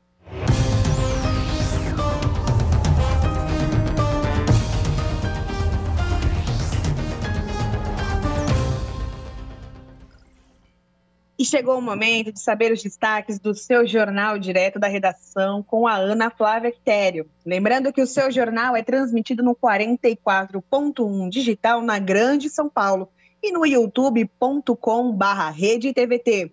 Oi Ana, quais os destaques de hoje? Olá, Ju! Olá, Cosmo! Uma excelente noite a vocês e a todos os ouvintes da Rádio Brasil Atual. E olha, vai cair um pé d'água daqui a pouco, pelo menos aqui na região da Paulista. O céu totalmente escuro, então se preparem que lá, lá daqui a pouco lá vem chuva. Já veio chuva de alguns lugares, né? ABC, região do ABC ali, São Bernardo do Campo e algumas outras regiões aqui de São Paulo. Provavelmente aqui daqui a pouco cai chuva. Mas tirando esse meu momento garota, garota do tempo, vamos aos destaques da edição de hoje aqui do seu jornal, que também traz a previsão do tempo para amanhã, hein? Não, não percam. Mas vamos então aos destaques. É, com mais pessoas vivendo sem um teto no Brasil, a gente vê muitas né, pessoas morando na rua, é, cresceram também os casos de violência contra elas, que são constantes alvos. E uma audiência pública aberta pelo Supremo Tribunal Federal faz órgãos públicos, sociedade civil, Ministério Público e a Advocacia Geral da União discutirem as condições desumanas de vida dessas pessoas em situação de rua por aqui e propor ações que resolvam ou minimizem o problema, que é muito e está crescendo. Vamos falar também: o Supremo Tribunal Federal retoma amanhã o julgamento da ação para a vida toda que permite que os aposentados e pensionistas do Instituto Nacional do Seguro Social, o INSS, possam pedir a revisão dos valores recebidos. Na regra que vigorava até 2019, antes da reforma da Previdência, os salários que foram recebidos antes de junho de 1994 eram descartados no cálculo da aposentadoria o que prejudicou o cálculo final do benefício de quem tinha salários maiores nesta época. E para encerrar, o senador eleito Flávio Dino, da equipe de transição do governo Lula, ele defende a revogação de decretos de Jair Bolsonaro que facilitam a compra de armas e munições pela população civil. Sem qualquer controle, grande parte desse armamento já circula nas mãos do crime organizado. Bom, esses foram os destaques de hoje aqui do seu jornal. Mas não se esqueçam que pontualmente às sete da noite tem mais notícias completas comigo no seu jornal. Bom programa, Ju e Cosmo. Beijão grande para todo mundo e eu aguardo vocês. Até lá. Jornal Brasil Atual, edição da tarde. Uma parceria com Brasil de Fato. Jornal Brasil Atual, edição da tarde, são 6 horas e 3 minutos. Olha só, gente, vocês devem estar achando estranho porque semanalmente, após o Jornal Brasil Atual edição da tarde, que começa pontualmente às 5 e vai até às 6 e meia da noite, logo na sequência viria o Trajano com Papo com Zé Trajano. Pois bem, durante a Copa não vai ter o Papo com Zé Trajano na sequência do jornal, porque a gente vai do, nessa, nesse período especificamente das 5 às 7 da noite. E o Trajano volta, mas na TVT, a partir das 8h30, com um programa especial sobre os dias, o dia da Copa do Mundo, jogos, resultados, trazendo algumas novidades direto, é, falando sobre a Copa do Mundo do Catar. E falando em Copa do Mundo do Catar, a Juliana tem uns destaques sobre a Copa do Mundo, os jogos de hoje. É isso mesmo, Juliana? É isso mesmo, Cosmo. Hoje, no terceiro dia de Copa do Mundo, realizado no Catar, os grupos C e D abriram dias de jogos de hoje. Pela manhã, as seleções da Argentina e da Arábia Saudita do grupo C se enfrentaram e a Arábia Saudita levou a melhor com o placar de 2 a 1 e de virada no começo do segundo tempo. A seleção da Argentina perdeu a invencibilidade após 36 jogos sem derrota no Mundial. Ainda pela manhã, a seleção da Dinamarca e da Tunísia empataram com o placar de 0 a 0. No começo da tarde de hoje, as seleções da Polônia e México também empataram com um placar de 0 a 0, com um pênalti perdido do jogador Lewandowski. E agora, acabou agora em pouco, o, o jogo da França contra a Austrália. A França levou o placar, o placar de 4 a 0 sobre a seleção australiana. E amanhã os grupos E e F participam da rodada. Pelo grupo F, às 7 da manhã, as seleções do Marrocos e Croácia se enfrentam. Às 10 da manhã, pelo grupo F, o confronto fica a cargo das seleções da Alemanha e do Japão. Às 13 da, da tarde, a Alemanha joga contra a Costa Rica pelo grupo E. E no final da tarde, às 16 horas, a Bélgica joga contra o Canadá. E aí, vocês ouvintes, já fizeram as suas apostas? Você está ouvindo? Jornal Brasil Atual, edição da tarde. Uma parceria com Brasil de Fato. São 6 horas e 5 minutos. Comissão de Juristas aprova anteprojeto de atualização da lei do impeachment. Nova lei consolida sugestões de aperfeiçoamento na definição dos crimes de responsabilidade e nos ritos do julgamento. As informações com Roberto Fragoso, da Rádio Senado.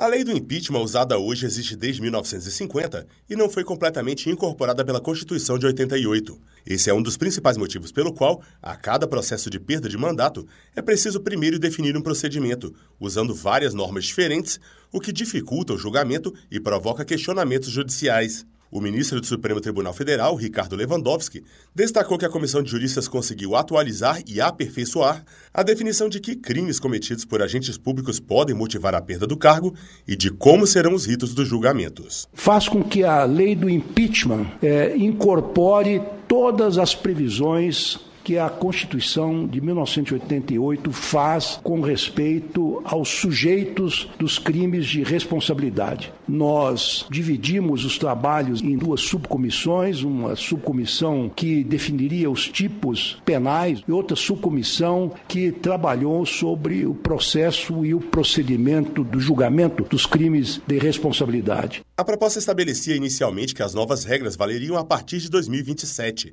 ou seja, a partir do mandato presidencial seguinte à sua aprovação pelo Congresso. No entanto, como acabou incluindo diversas autoridades além do presidente da República, os juristas entenderam que ela deveria ter efeitos imediatos, como explicou Lewandowski. No fluir dos trabalhos, nós verificamos que há várias lacunas normativas relativamente a diversas autoridades que não estavam contempladas no texto atual da lei do impeachment. Por exemplo, os delitos possivelmente cometidos pelos membros do CNJ e CNMP, pelos comandantes militares, pelo advogado-geral da União e outros também. Portanto, há um vácuo legislativo que precisaria, a nosso ver, ser preenchido desde logo. Poderão ser julgados por crime de responsabilidade o presidente da República, ministros do Supremo Tribunal Federal e outros magistrados, o Procurador-Geral da República, comandantes das Forças Armadas, integrantes dos Conselhos Nacionais de Justiça e do Ministério Público, ministros de Estado,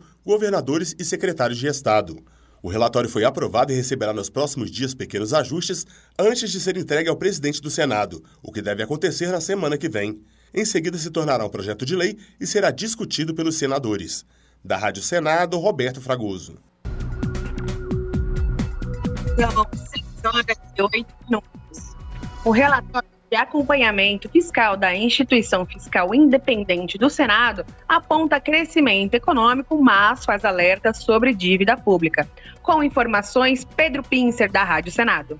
O Brasil deve ter um crescimento real de 2,6% neste ano e de 0,9% em 2023. As estimativas foram divulgadas no relatório de acompanhamento fiscal elaborado pela Instituição Fiscal Independente do Senado. O levantamento de novembro destaca também que a economia brasileira cresceu acima do previsto durante o primeiro semestre, com reflexos na queda do desemprego. O analista da IFE, Alessandro Casalec, celebra os números, mas faz uma ressalva. A taxa de desemprego agora está patamar de 8,7%, né? Isso representa uma queda de quase 4 pontos percentuais em relação ao que a gente tinha no encerramento do trimestre até setembro em 2021. O cenário macroeconômico geral que está se colocando é de que essa taxa ela deve começar a reverter e subir um pouco, pelo menos no ano que vem. Em relação à PEC da transição apresentada pelo governo eleito, a IFE revela preocupação. A manutenção dos 600 reais do Auxílio Brasil deve custar 69,8 bilhões de reais no ano que vem. O relatório aponta que, no fim, a fatura pode ser bem alta. Além de não especificar a fonte de financiamento,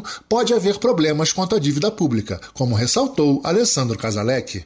E então as receitas, que é o lado que vai financiar essas despesas, estão muito mais incertos do que as despesas em si, porque esse quadro geral tende a levar a um resultado primário do governo persistentemente negativo. Ou seja, o governo vai ter que fazer nova dívida todo ano, além de rolar que já tem. Levando então essa dívida no nosso cenário base, no nosso cenário de referência, a atingir 95% do PIB em 2026. A IFE também prevê que a inflação ao consumidor desacelere dos 10,1% registrados em 2021 para 5,6% em 2022 e para 4,6% em 2023, com convergência gradual para a meta perseguida pelo Banco Central, de 3%. Da Rádio Senado, Pedro Pincer. São 6 horas e 10 minutos. Projeto determina a realização de campanhas educativas antidrogas nas escolas. A repórter Carol Teixeira traz os detalhes. O senador Guaraci Silveira Antins é o responsável pelo projeto de lei que obriga a fixação de painéis de campanhas antidrogas nas entradas e saídas dos muros ou cercas das escolas públicas de todo o país. De acordo com as regras defendidas pelo senador, os painéis poderão ser pintados nos muros e paredes ou fixados em armações como outdoors e serão de no mínimo 6 metros quadrados. Em sua justificativa, o senador destaca que o uso de drogas na adolescência, ilícitas ou listas como álcool, vem crescendo consideravelmente a cada dia e a prevenção é fundamental para a sensibilização sobre os riscos e perigos causados por essas substâncias. Dados da Pesquisa Nacional de Saúde Escolar, PENSE, de 2019, revelam que cerca de 63% dos estudantes de escolas públicas e particulares entre 13 e 17 anos já experimentaram bebida alcoólica e mais de um terço deles, quase 35%, já provou pelo menos uma dose antes de completar 14 anos. O álcool, por mais que seja uma droga lícita, quando consumido precocemente, aumenta o risco de alcoolismo e pode prejudicar o desenvolvimento de habilidades cognitivas e comportamentais do jovem. Guaraci afirma que devem ser expostas de forma ostensiva mensagens de advertência sobre o consumo de álcool, tabaco e drogas ilícitas, como cocaína, maconha e heroína porque a droga é a maior desgraça que pode atingir a juventude brasileira ou a sociedade brasileira. Eu sou mais categórico sobre isso em dizer que a droga pode destruir o Brasil. De acordo com o relatório mundial sobre drogas de 2021, cerca de 5,5% da população entre 15 e 64 anos fez o uso de droga pelo menos uma vez no último ano. Guaraci afirma que a escola é onde o jovem passa um tempo significativo da sua vida, o que faz do ambiente escolar um espaço privilegiado para reflexão e formação de valores. O projeto aguarda análise pelas comissões do Senado, sob a supervisão de Maurício Desante, da Rádio Senado, Carol Teixeira. 18 horas e 13 minutos. Polícia Federal realizou nesta terça-feira operação contra crimes de abuso sexual infantil. Os criminosos já constam no Banco Nacional de Monitoramento de Prisões. O repórter Madison Euler tem os detalhes. O deputado Hélio Leite, do União do Pará, relator da Receita do Orçamento de 2023, apresentou seu parecer, mantendo inalterada a previsão feita pelo governo no projeto da lei orçamentária de 2,25 trilhões de reais em receitas primárias.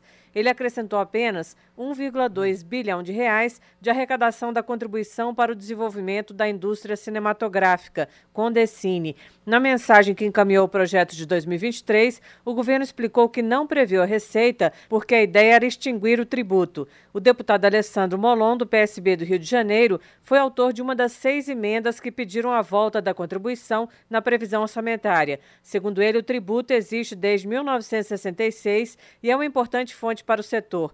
Hélio Leite diz que preferiu não mexer nos demais itens da proposta, mesmo que alguns parâmetros macroeconômicos pudessem ser atualizados.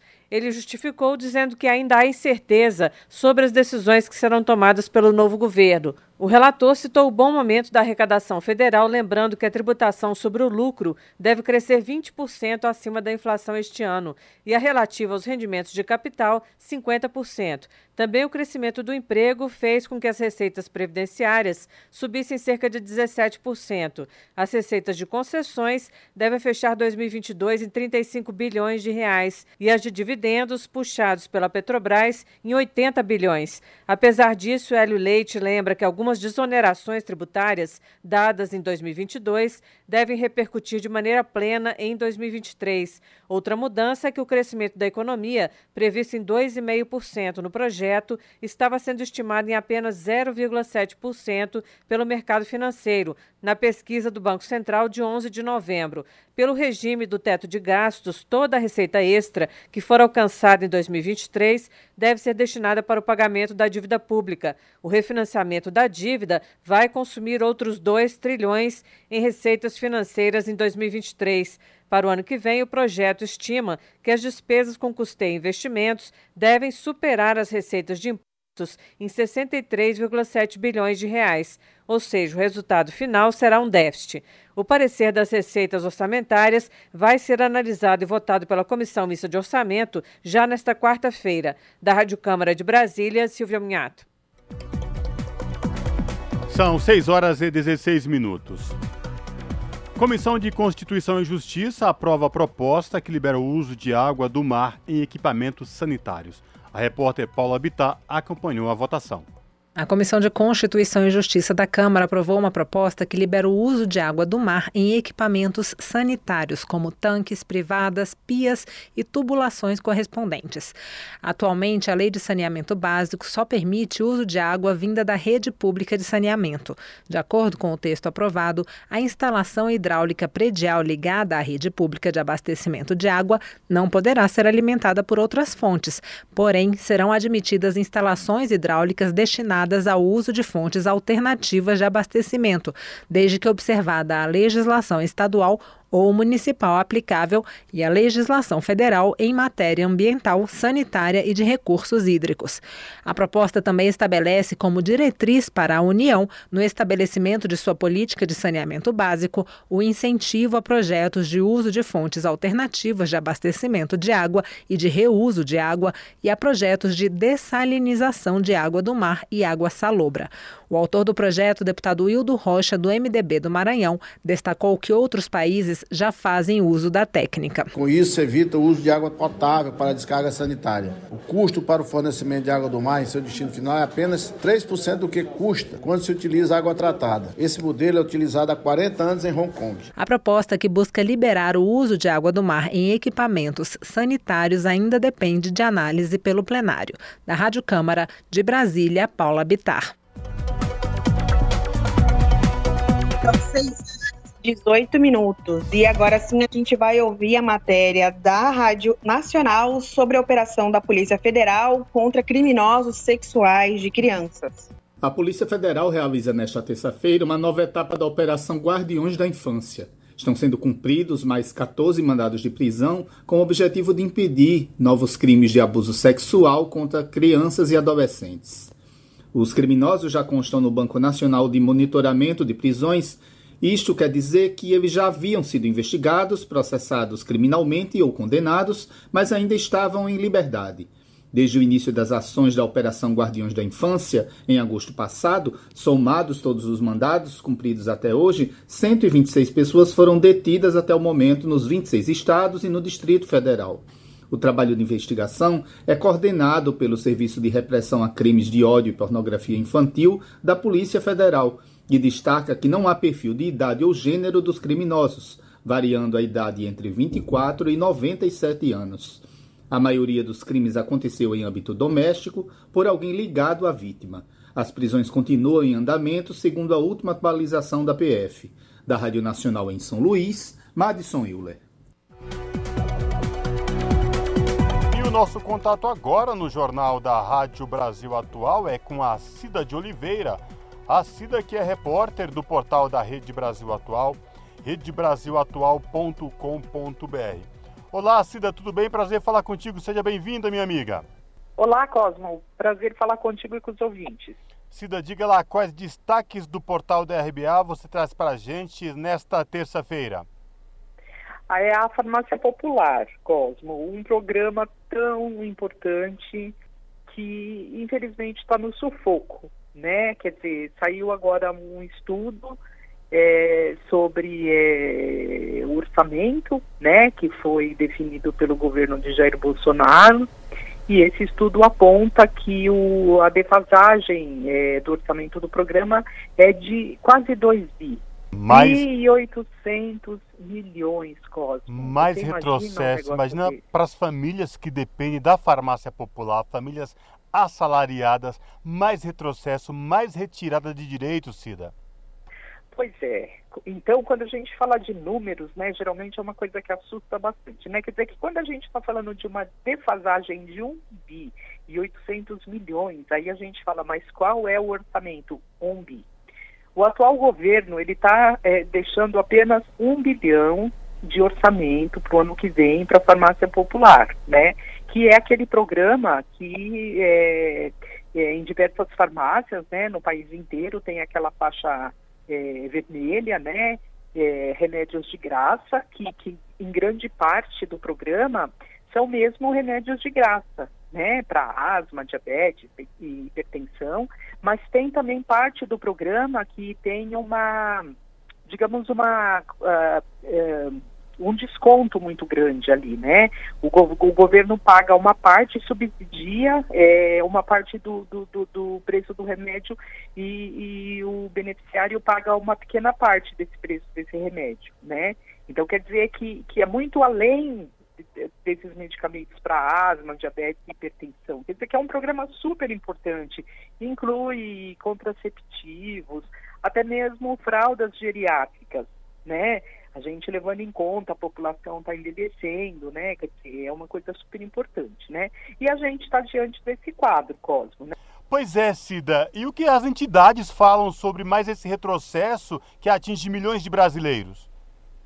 Pois é, Cosmo. É, é, as entidades elas já vêm é, se manifestando contra, né, através de diversos atos, manifestos, mas agora, é, especificamente, o Cuida Brasil, né, que é um instituto que, que, que, o nome dele, na verdade, é Instituto Brasileiro de Saúde e Assistência Farmacêutica, né, mas ele é conhecido como Cuida Brasil, que é o responsável por esse estudo, que chegou à conclusão de que o déficit é de, o déficit, a defasagem é de quase 2 bi, é, chegou a essa conclusão, né, e olha que a hora de fazer essa conclu é, chegar a esses dados, como está chegando nessa, nesse montante, está é, tá falando de que é o menor orçamento é, do governo para o farmácia popular desde 2013.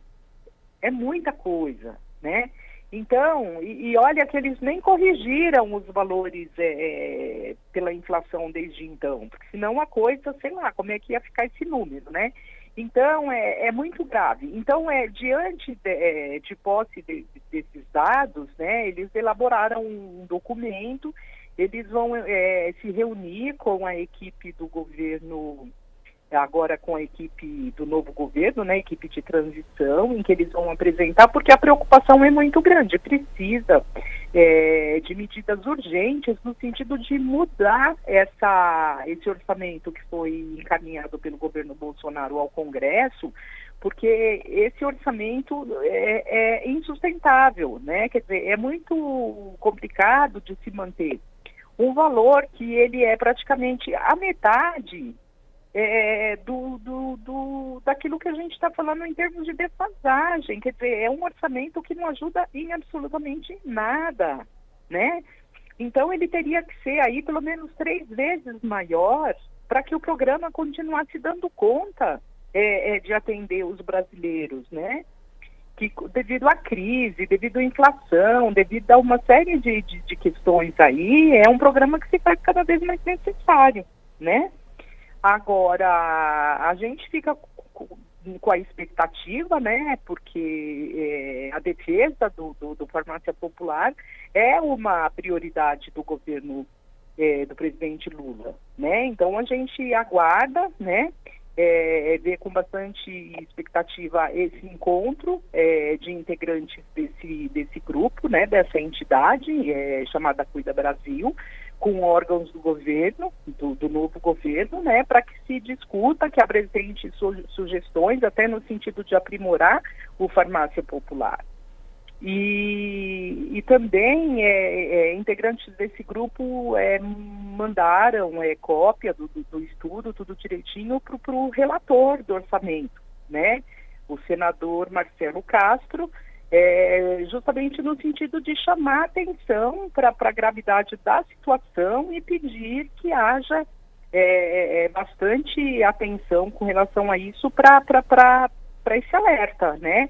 É preciso toda a, todo o cuidado, toda a atenção para que se mude urgentemente esse, esse orçamento, porque do jeito que está, não tem condições, Cosmo. É verdade, muito bem lembrado, viu, Cida? Bom, eu reforço aí o convite para os nossos ouvintes aqui no Jornal da Rádio Brasil Atual, edição da tarde, acessar aí o portal da Rede Brasil Atual, redebrasilatual.com.br e conferir na íntegra esta reportagem da Cida de Oliveira. Cida, obrigado por falar com a gente aqui, viu? Abraço, se cuide. Abraço para você e para os ouvintes. E se cuida aí, hein, com essa nova onda de Covid. Com certeza. Falamos aqui com a Cida de Oliveira, no Jornal Brasil Atual.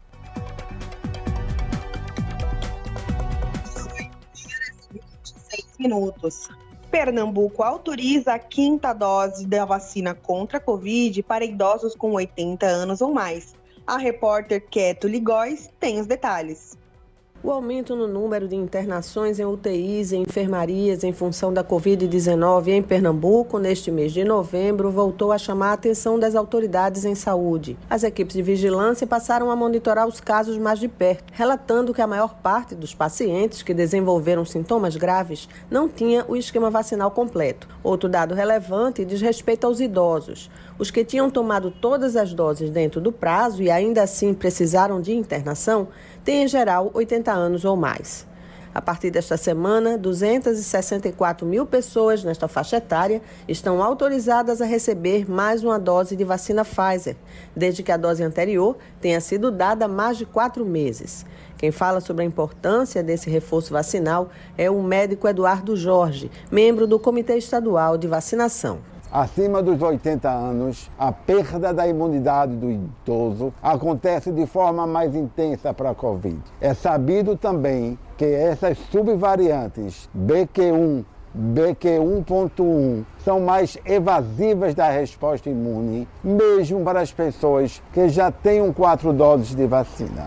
Atualmente, no estado de Pernambuco, os pacientes que estão internados em UTI e enfermaria e têm esquema vacinal são exatamente os idosos acima de 80 anos. O médico ressaltou que o ideal neste momento seria podermos contar no Brasil com as vacinas bivalentes aplicadas em outros países, capazes de combater as cepas BA4 e BA5 da variante Ômicron. Na ausência do imunizante, a opção é garantir esse terceiro reforço para os mais vulneráveis com a vacina da Pfizer. O médico finalizou a entrevista afirmando que a decisão tomada em Pernambuco é baseada no bom senso e na ciência. Da Universitária FM do Recife, Queto Ligóis. São 6 horas e 28 minutos. Golpistas se passam por funcionários do INSS para obter dados pessoais. Por meio do telefone, e-mail ou mensagem, eles entram em contato para roubar dados pessoais das vítimas. O repórter Gabriel Correa Góes tem os detalhes. Golpistas entram em contato com beneficiários do INSS, o Instituto Nacional de Seguro Social, por meio de telefone, e-mail ou mensagem, para roubar dados pessoais das vítimas. Aline Santos, gerente da Serasa, a entidade que reúne dados fornecidos por bancos e financeiras, explica que os criminosos têm se passado por atendentes do Instituto ou do banco pagador do benefício para solicitar dados pessoais de cartão de crédito e senhas. Todos eles acabam por roubar dados do aposentado. É sempre através de um telefone, uma mensagem um e-mail, falando ou que o benefício do, do aposentado está bloqueado, ou que precisa agendar uma perícia, ou que precisa fazer uma prova de vida. São essas abordagens e o pedido sempre do fraudador é que para agendar, para desbloquear ou para fazer uma prova de vida, o aposentado compartilhe os dados. Se o aposentado passar as informações para o falso atendente, o criminoso poderá cometer fraudes usando o nome do segurado. Também há risco de os dados serem usados para solicitar crédito em nome da vítima. Nesse caso, o dinheiro vai cair na conta do segurado e as parcelas com juros também. Para o golpista, a vantagem seria embolsar as comissões por, supostamente, intermediar aquele empréstimo. Outro golpe comum é a cobrança de uma falsa taxa administrativa que acaba sendo paga por boleto ou transferência bancária direto na conta do criminoso. Aline Sanches explica que muitos golpistas usam informações verdadeiras, por exemplo, sobre a antecipação de benefícios, para solicitar a transferência de valores. Mas se além de atestar isso, informar isso, estão pedindo transferência de valor ou qualquer dado pessoal, é fraude. Para evitar o golpe, a Serasa orienta os beneficiários a manterem os dados atualizados no site Meu INSS, na plataforma gov.br ou por meio do telefone 135.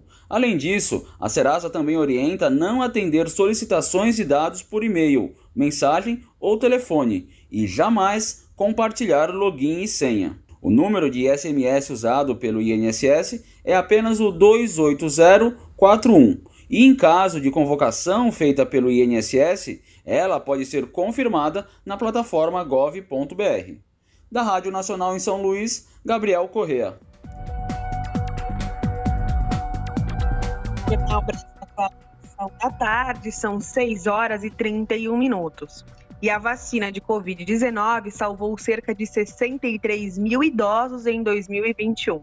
É o que indica estudo de pesquisadores do Observatório Covid-19 BR. Quem traz as informações é Ana Lúcia Caldas, da Rádio Nacional.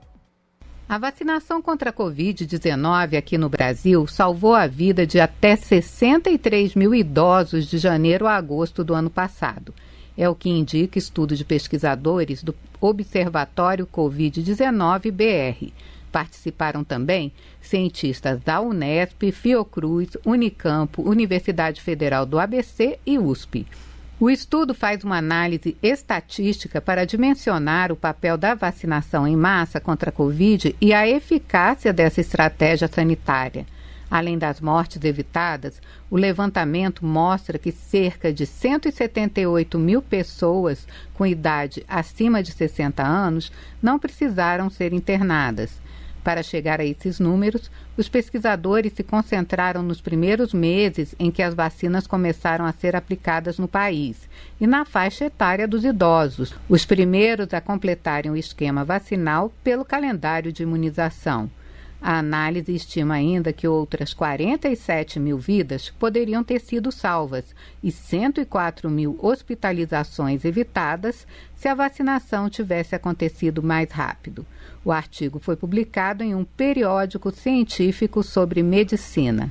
Da Rádio Nacional de Brasília, Ana Lúcia Caldas. Jornal Brasil Atual, edição da tarde, são 6 horas e 33 minutos. A Anvisa discute liberação da vacina bivalente da Pfizer. As bivalentes são vacinas de segunda geração e as doses protegem, além da cepa original da Ômicron, e foram testadas também em algumas subvariantes. Quem traz as informações é Ana Lúcia Caldas, da Rádio Nacional. A Anvisa pode aprovar nesta terça-feira mais duas vacinas contra a Covid-19. São versões bivalentes produzidas pela Pfizer. A reunião acontece a partir das 6 horas da tarde por videoconferência e será transmitida no canal YouTube da agência. As bivalentes são vacinas de segunda geração.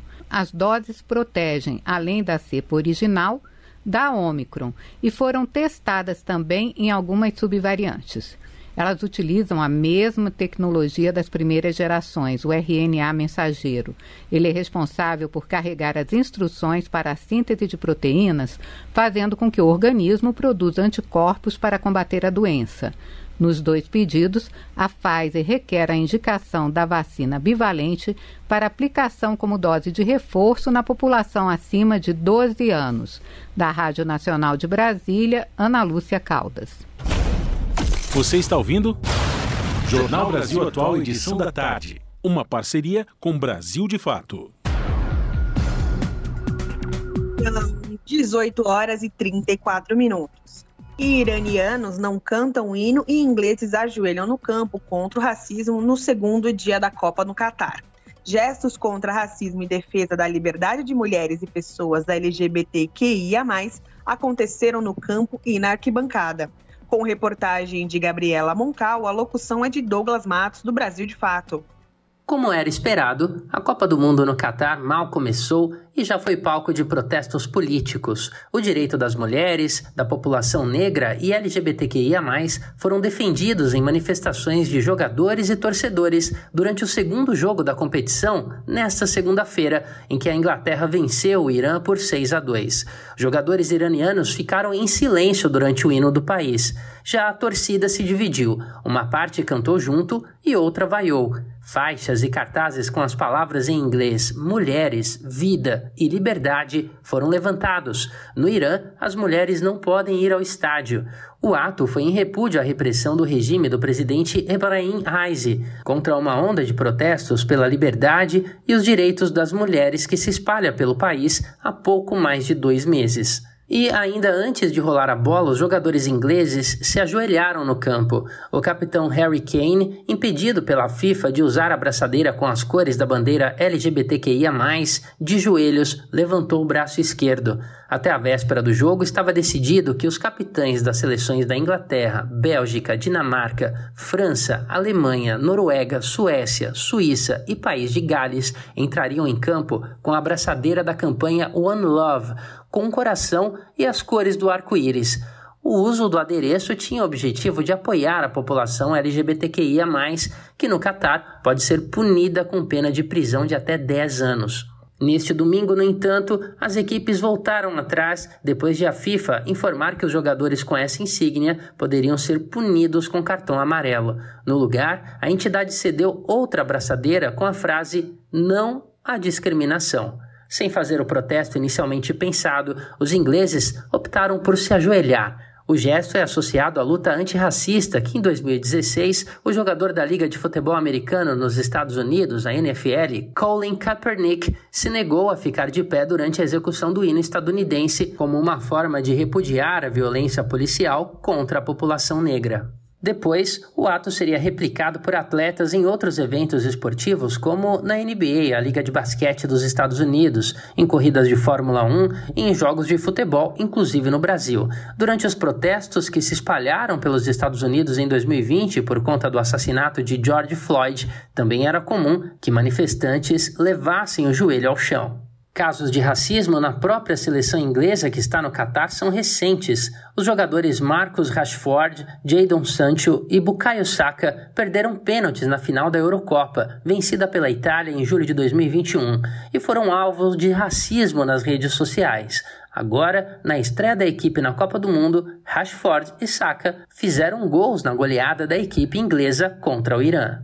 De São Paulo, da Rádio Brasil de Fato, com reportagem de Gabriela Moncal. Locução: Douglas Matos.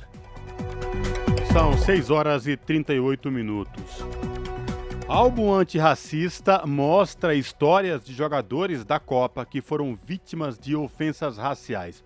Iniciativa apresenta detalhes das carreiras de 62 atletas de diferentes seleções que participam do Mundial.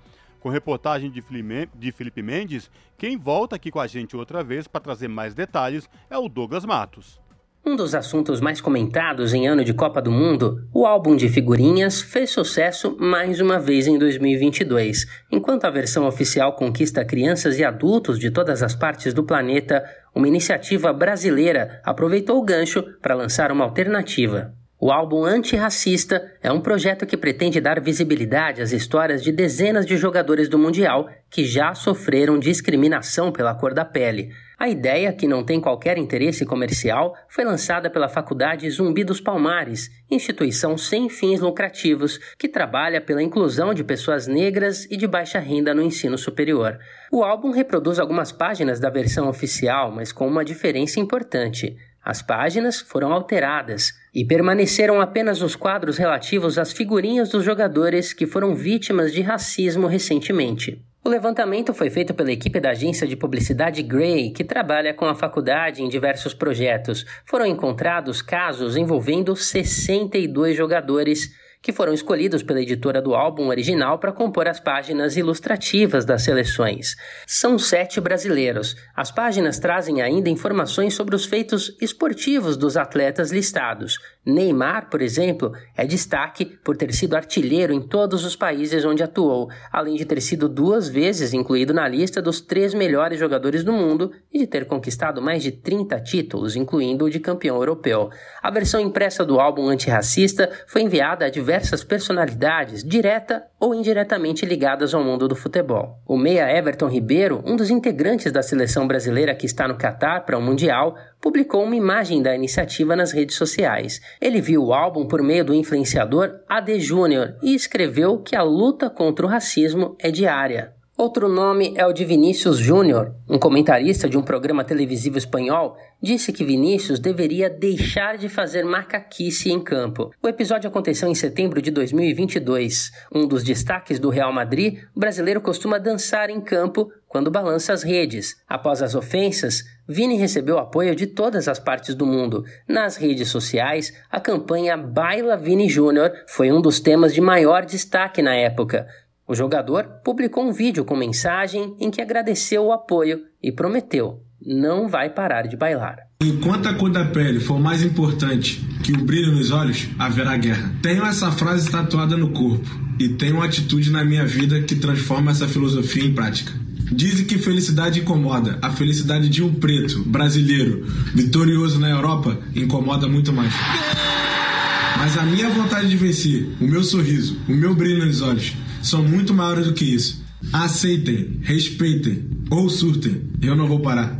Ainda entre os brasileiros, o álbum também destaca Alexandro. Em 2019, já atuando pela Juventus da Itália, ouviu gritos racistas de torcedores do Cagliari. Éder Militão, a influencer Caroline Lima, ex-namorada do jogador, afirmou que ouviu e leu ofensas ao casal por causa da cor da pele dele. Fred, o jogador do Manchester United, foi vítima de ofensas nas redes sociais após uma derrota da equipe na Copa da Inglaterra em 2021. Gabriel Jesus, em 2020, o atacante então no Manchester City da Inglaterra, se posicionou a favor do movimento Black Lives Matter, ou Vidas Negras Importam, que ganhou força após o assassinato de George Floyd nos Estados Unidos. Na ocasião, o jogador disse que ouviu ofensas raciais. E fechando a lista dos brasileiros, Richarlison. Em setembro deste ano, ele comemorava um gol pela seleção brasileira em confronto com a Tunísia, quando uma pessoa que estava nas arquibancadas atirou uma banana em direção ao atleta. O álbum antirracista da Copa não tem fins lucrativos e por isso foram impressas poucas unidades, apesar de muitos pedidos nas redes sociais o álbum não será vendido. Porém, o arquivo está disponível pela internet gratuitamente e pode ser acessado na versão online dessa no site do Brasil de Fato, www.brasildefato.com.br. No canto de cima da tela, do lado direito, é só digitar álbum antirracista no campo de busca para encontrar a matéria. De São Paulo, da Rádio Brasil de Fato, com reportagem de Felipe Mendes, locução Douglas Matos. Esse é o Jornal Brasil Atual, edição da tarde. Uma parceria com Brasil de Fato. 18 horas e 43 minutos. O edital da Secretaria Estadual do Meio Ambiente de São Paulo está preocupando indígenas caiçaras na região de Peruíbe. O chamamento concede uma das áreas do Parque Estadual Tinguçu à iniciativa privada, mas os indígenas não foram sequer consultados. As comunidades caiçaras se localizam dentro do território do parque. Confira na reportagem de Camilo Mota. Comunidades caiçaras da região de Peruíbe estão pedindo apoio após o lançamento de um edital do estado de São Paulo que cede o uso de parte do Parque Itinguçu para iniciativa privada. Moradoras e moradores caiçaras que vivem na estação ecológica Jureia e Taitins, das praias Brava e Guaraú, lançaram uma nota de repúdio ao edital, já que sequer foram informados sobre a iniciativa. Eles pedem que a publicação seja suspensa e as comunidades sejam consultadas. A nota diz, abre aspas, a prática da Fundação Florestal adotada para tratar os territórios de comunidades tradicionais fere nossos direitos, tratando nosso povo como invasor e clandestino, como se não fôssemos detentores de direitos, esses garantidos pela Constituição, fecha aspas. Os indígenas também afirmam que estão há pelo menos oito gerações no território, lutam pela preservação da natureza e sequer conseguem permissão para reformarem suas casas. As comunidades não foram informadas sobre a permissão de concessão nem do edital que segue aberto. Fagner Rodrigues, Caiçara, relatou que soube do edital através de conhecidos. Rodrigues entende que a concessão poderá restringir a circulação dos indígenas no território e que, apesar de não acreditar no fim da concessão, que os direitos dos povos originários sejam mantidos. Eu fiquei meio surpreso, assim, falei, pô, mano, será que isso é verdade mesmo? Não é? Por causa que a gente não, não, não tem deu uma comunicação de nada, ninguém falou nada. Aí até chegar agora, né, esse momento que a gente está fazendo esse manifesto aí, né, para a gente requerer os nossos direitos, né, eu sou a quinta geração, então minha família já está ali mais ou menos uns 250 anos, né, ocupando esse espaço, entendeu? Entrou ano para ano, a gente nunca foi beneficiado por, nada, por, por isso, muito pelo contrário, a gente foi só prejudicado, né? Porque a gente tinha plantações lá, não podemos mais limpar o espaço que a gente tinha para fazer plantações. O mínimo que a gente, porque eu, eu espero, né, que a gente consiga aí, é ter o nosso direito, né, ir e vir, né? Que, que nem eu falo para você, minha mãe namora lá, reside dentro lá, a gente também está tendo que residir, meu vínculo lá é o núcleo arpoador é um dos dois núcleos que compõem o parque, e é o que está no edital. A unidade foi implantada em 1989 e passou a integrar o parque em 2013. O chamamento está aberto até o dia 7 de dezembro e tem por objetivo aprimorar a prestação de serviços, visando oferecer hospedagem, por exemplo. Além disso, alimentação realização de eventos e locação, de acordo com a Fundação Florestal responsável pela unidade. A Secretaria de Infraestrutura e Meio Ambiente do Estado de São Paulo disse em nota que houve, abre aspas, um amplo processo de consulta pública, fecha aspas, e que a iniciativa busca terceiros para aprimorar o ecoturismo na região. Sobre as permissões para reforma negadas aos caiçaras, a secretaria disse que os tradicionais têm suas solicitações atendidas. Camilo Mota, Rádio Brasil Atual e TVT.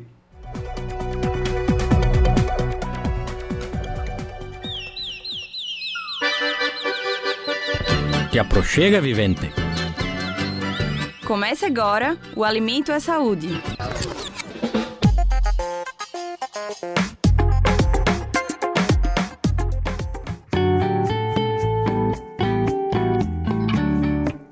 Na cidade de Paracambi, região metropolitana do Rio de Janeiro, 11 mulheres do MST, Movimento dos Trabalhadores Rurais Sem Terra, se juntaram para lutar por terra, renda e autonomia. A união se deu através de uma planta com enorme valor nutricional. É a chaia, ainda pouco consumida, mas muito amada por quem a conhece. A agricultora e culinarista Maria Lúcia Paz da Siqueira aproveita este vegetal para produzir diversos alimentos beneficiados. Aprendi a fazer várias receitas, como o pão, o bolo, é, mousse, o suco da chai que a gente toma no dia a dia, a sopa, o creme, tudo, né? Nhoque, tudo a gente faz com a chaia. A elaboração das receitas com essa planta alimentícia não convencional deu origem ao coletivo batizado de Empório da Chaia. Hoje elas comercializam cerca de 13 produtos. Mas nem sempre foi assim. Antes da formação do coletivo, o território passava por um período de seca e baixa produção, e por sorte, pelo conhecimento adquirido por elas, a Chaia facilmente se adaptou e mudou esse paradigma. A culinarista Áurea André, idealizadora do Empório Chaia, comenta os cuidados com a planta. E ela é muito resistente, tanto é que a gente faz a poda, mantém a poda, porque ela dá uns galhos muito frágeis, né? Então você precisa manter a poda para fazer a colheita sem perder a planta. Então você coloca ela lá no cantinho e ela já está brotando ali por si só. Maria Lúcia também é integrante do coletivo desde o seu início. A agricultora foi a primeira do grupo a preparar o bolo de chaia e garante, todo mundo gostou. A gente costuma fazer o bolo e colocar o leite, né, na massa. Aí eu fiquei pensando, para fazer um bolo verdinho, eu vou colocar o suco. Aí bati a folha da chaia, né, normal. Em vez de colocar o leite no bolo, bolo normal. Eu coloquei o suco da chaia. O bolo ficou verdinho, ficou lindo o bolo. Fofinho, todo mundo gostou. E daí não parou mais. Para marcar os sete anos de formação do grupo, o Caderno Empório da Chaia, Memórias, História e Receitas acabou de ser lançado. As receitas saborosas e verdinhas podem ser facilmente preparadas em casa. Andréa destaca a crepioca. É um ovo, né, que a gente utiliza, um ovo, duas colheres de sopa de farinha de tapioca, uma pitada de sal e duas folhas médias de chaia. Se for uma folha grande, já basta. Né? E aí você bate aquilo no liquidificador, bota no, no, numa frigideira untada com azeite, ou se for de teflon, nem precisa untar, joga aquilo ali e recheia ao seu gosto. Agora é bom lembrar algumas contraindicações para o consumo da chaia. A planta que chegou da América Central ao Brasil não é recomendada para pessoas com baixo índice de açúcar no sangue, a hipoglicemia, e nem para quem apresenta doenças renais crônicas. Quanto à dosagem para uso medicinal, o consumo não pode passar de 5 folhas diárias e, atenção, ela também não pode ser consumida crua. Por ser da família da mandioca, é considerada tóxica e precisa de uma fervura de pelo menos 5 minutos. De resto, é só aproveitar esse super alimento. De São Paulo, da Rádio Brasil de Fato, Pedro Estropaçolas.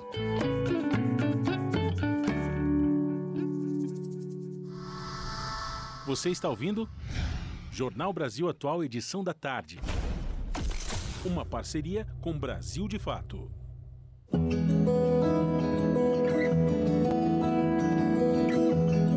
Momento agroecológico.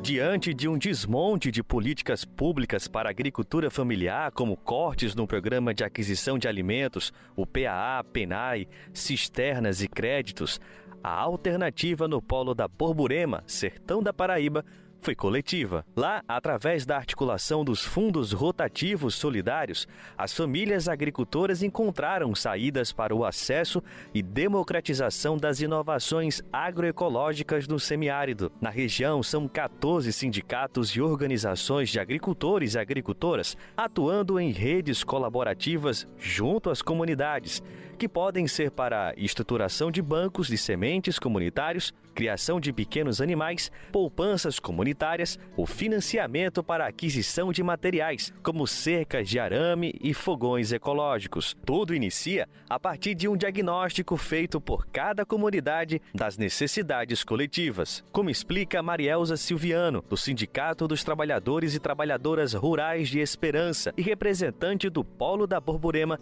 na rede estadual de Fundos Solidários da Paraíba. Né, a gente faz um bom debate e elas vão trazendo as demandas delas, né? As demandas. E aí a gente começa a dialogar, a conversar, ouvindo elas e a gente vendo também a necessidade, né? Que é esse Fundo Rotativo Solidário, ele dá-se é, diversidade, né? É, das demandas, assim, de cada família. Os fundos solidários têm sido importantes, sobretudo para garantir maior autonomia às mulheres camponesas, que passam a ter maior poder aquisitivo e de decisão sobre as próprias vidas, a partir da rede de apoio construída em torno da coletividade. Em Esperança, um dos municípios da região, a articulação teve início em 2019. O sindicato foi procurado para oferecer o suporte à comunidade que tinha como principal demanda a confecção de telas para a criação de galinhas. Lúcia Andrade, gestora de um fundo solidário em Esperança, dá detalhes de como se deu o processo de consolidação do grupo na sua comunidade.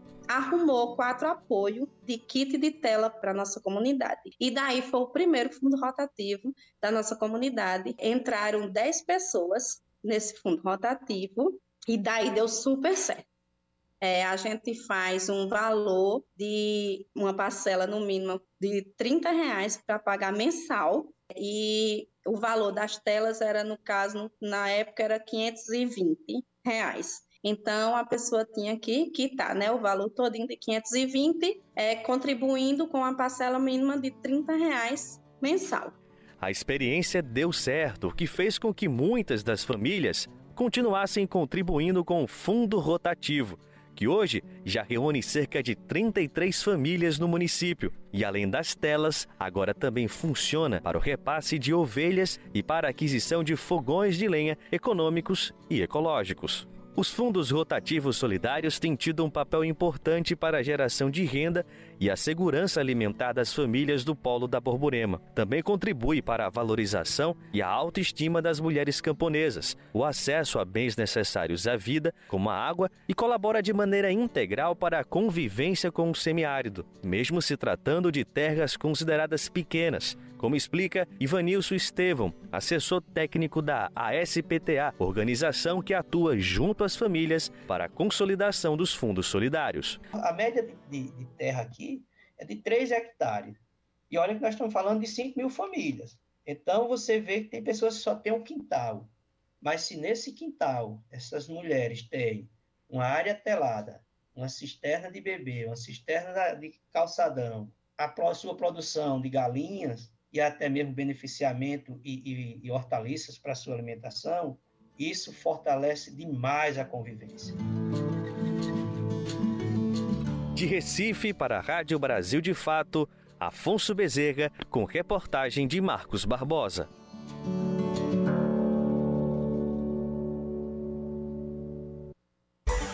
Na Rádio Brasil Atual, tempo e temperatura.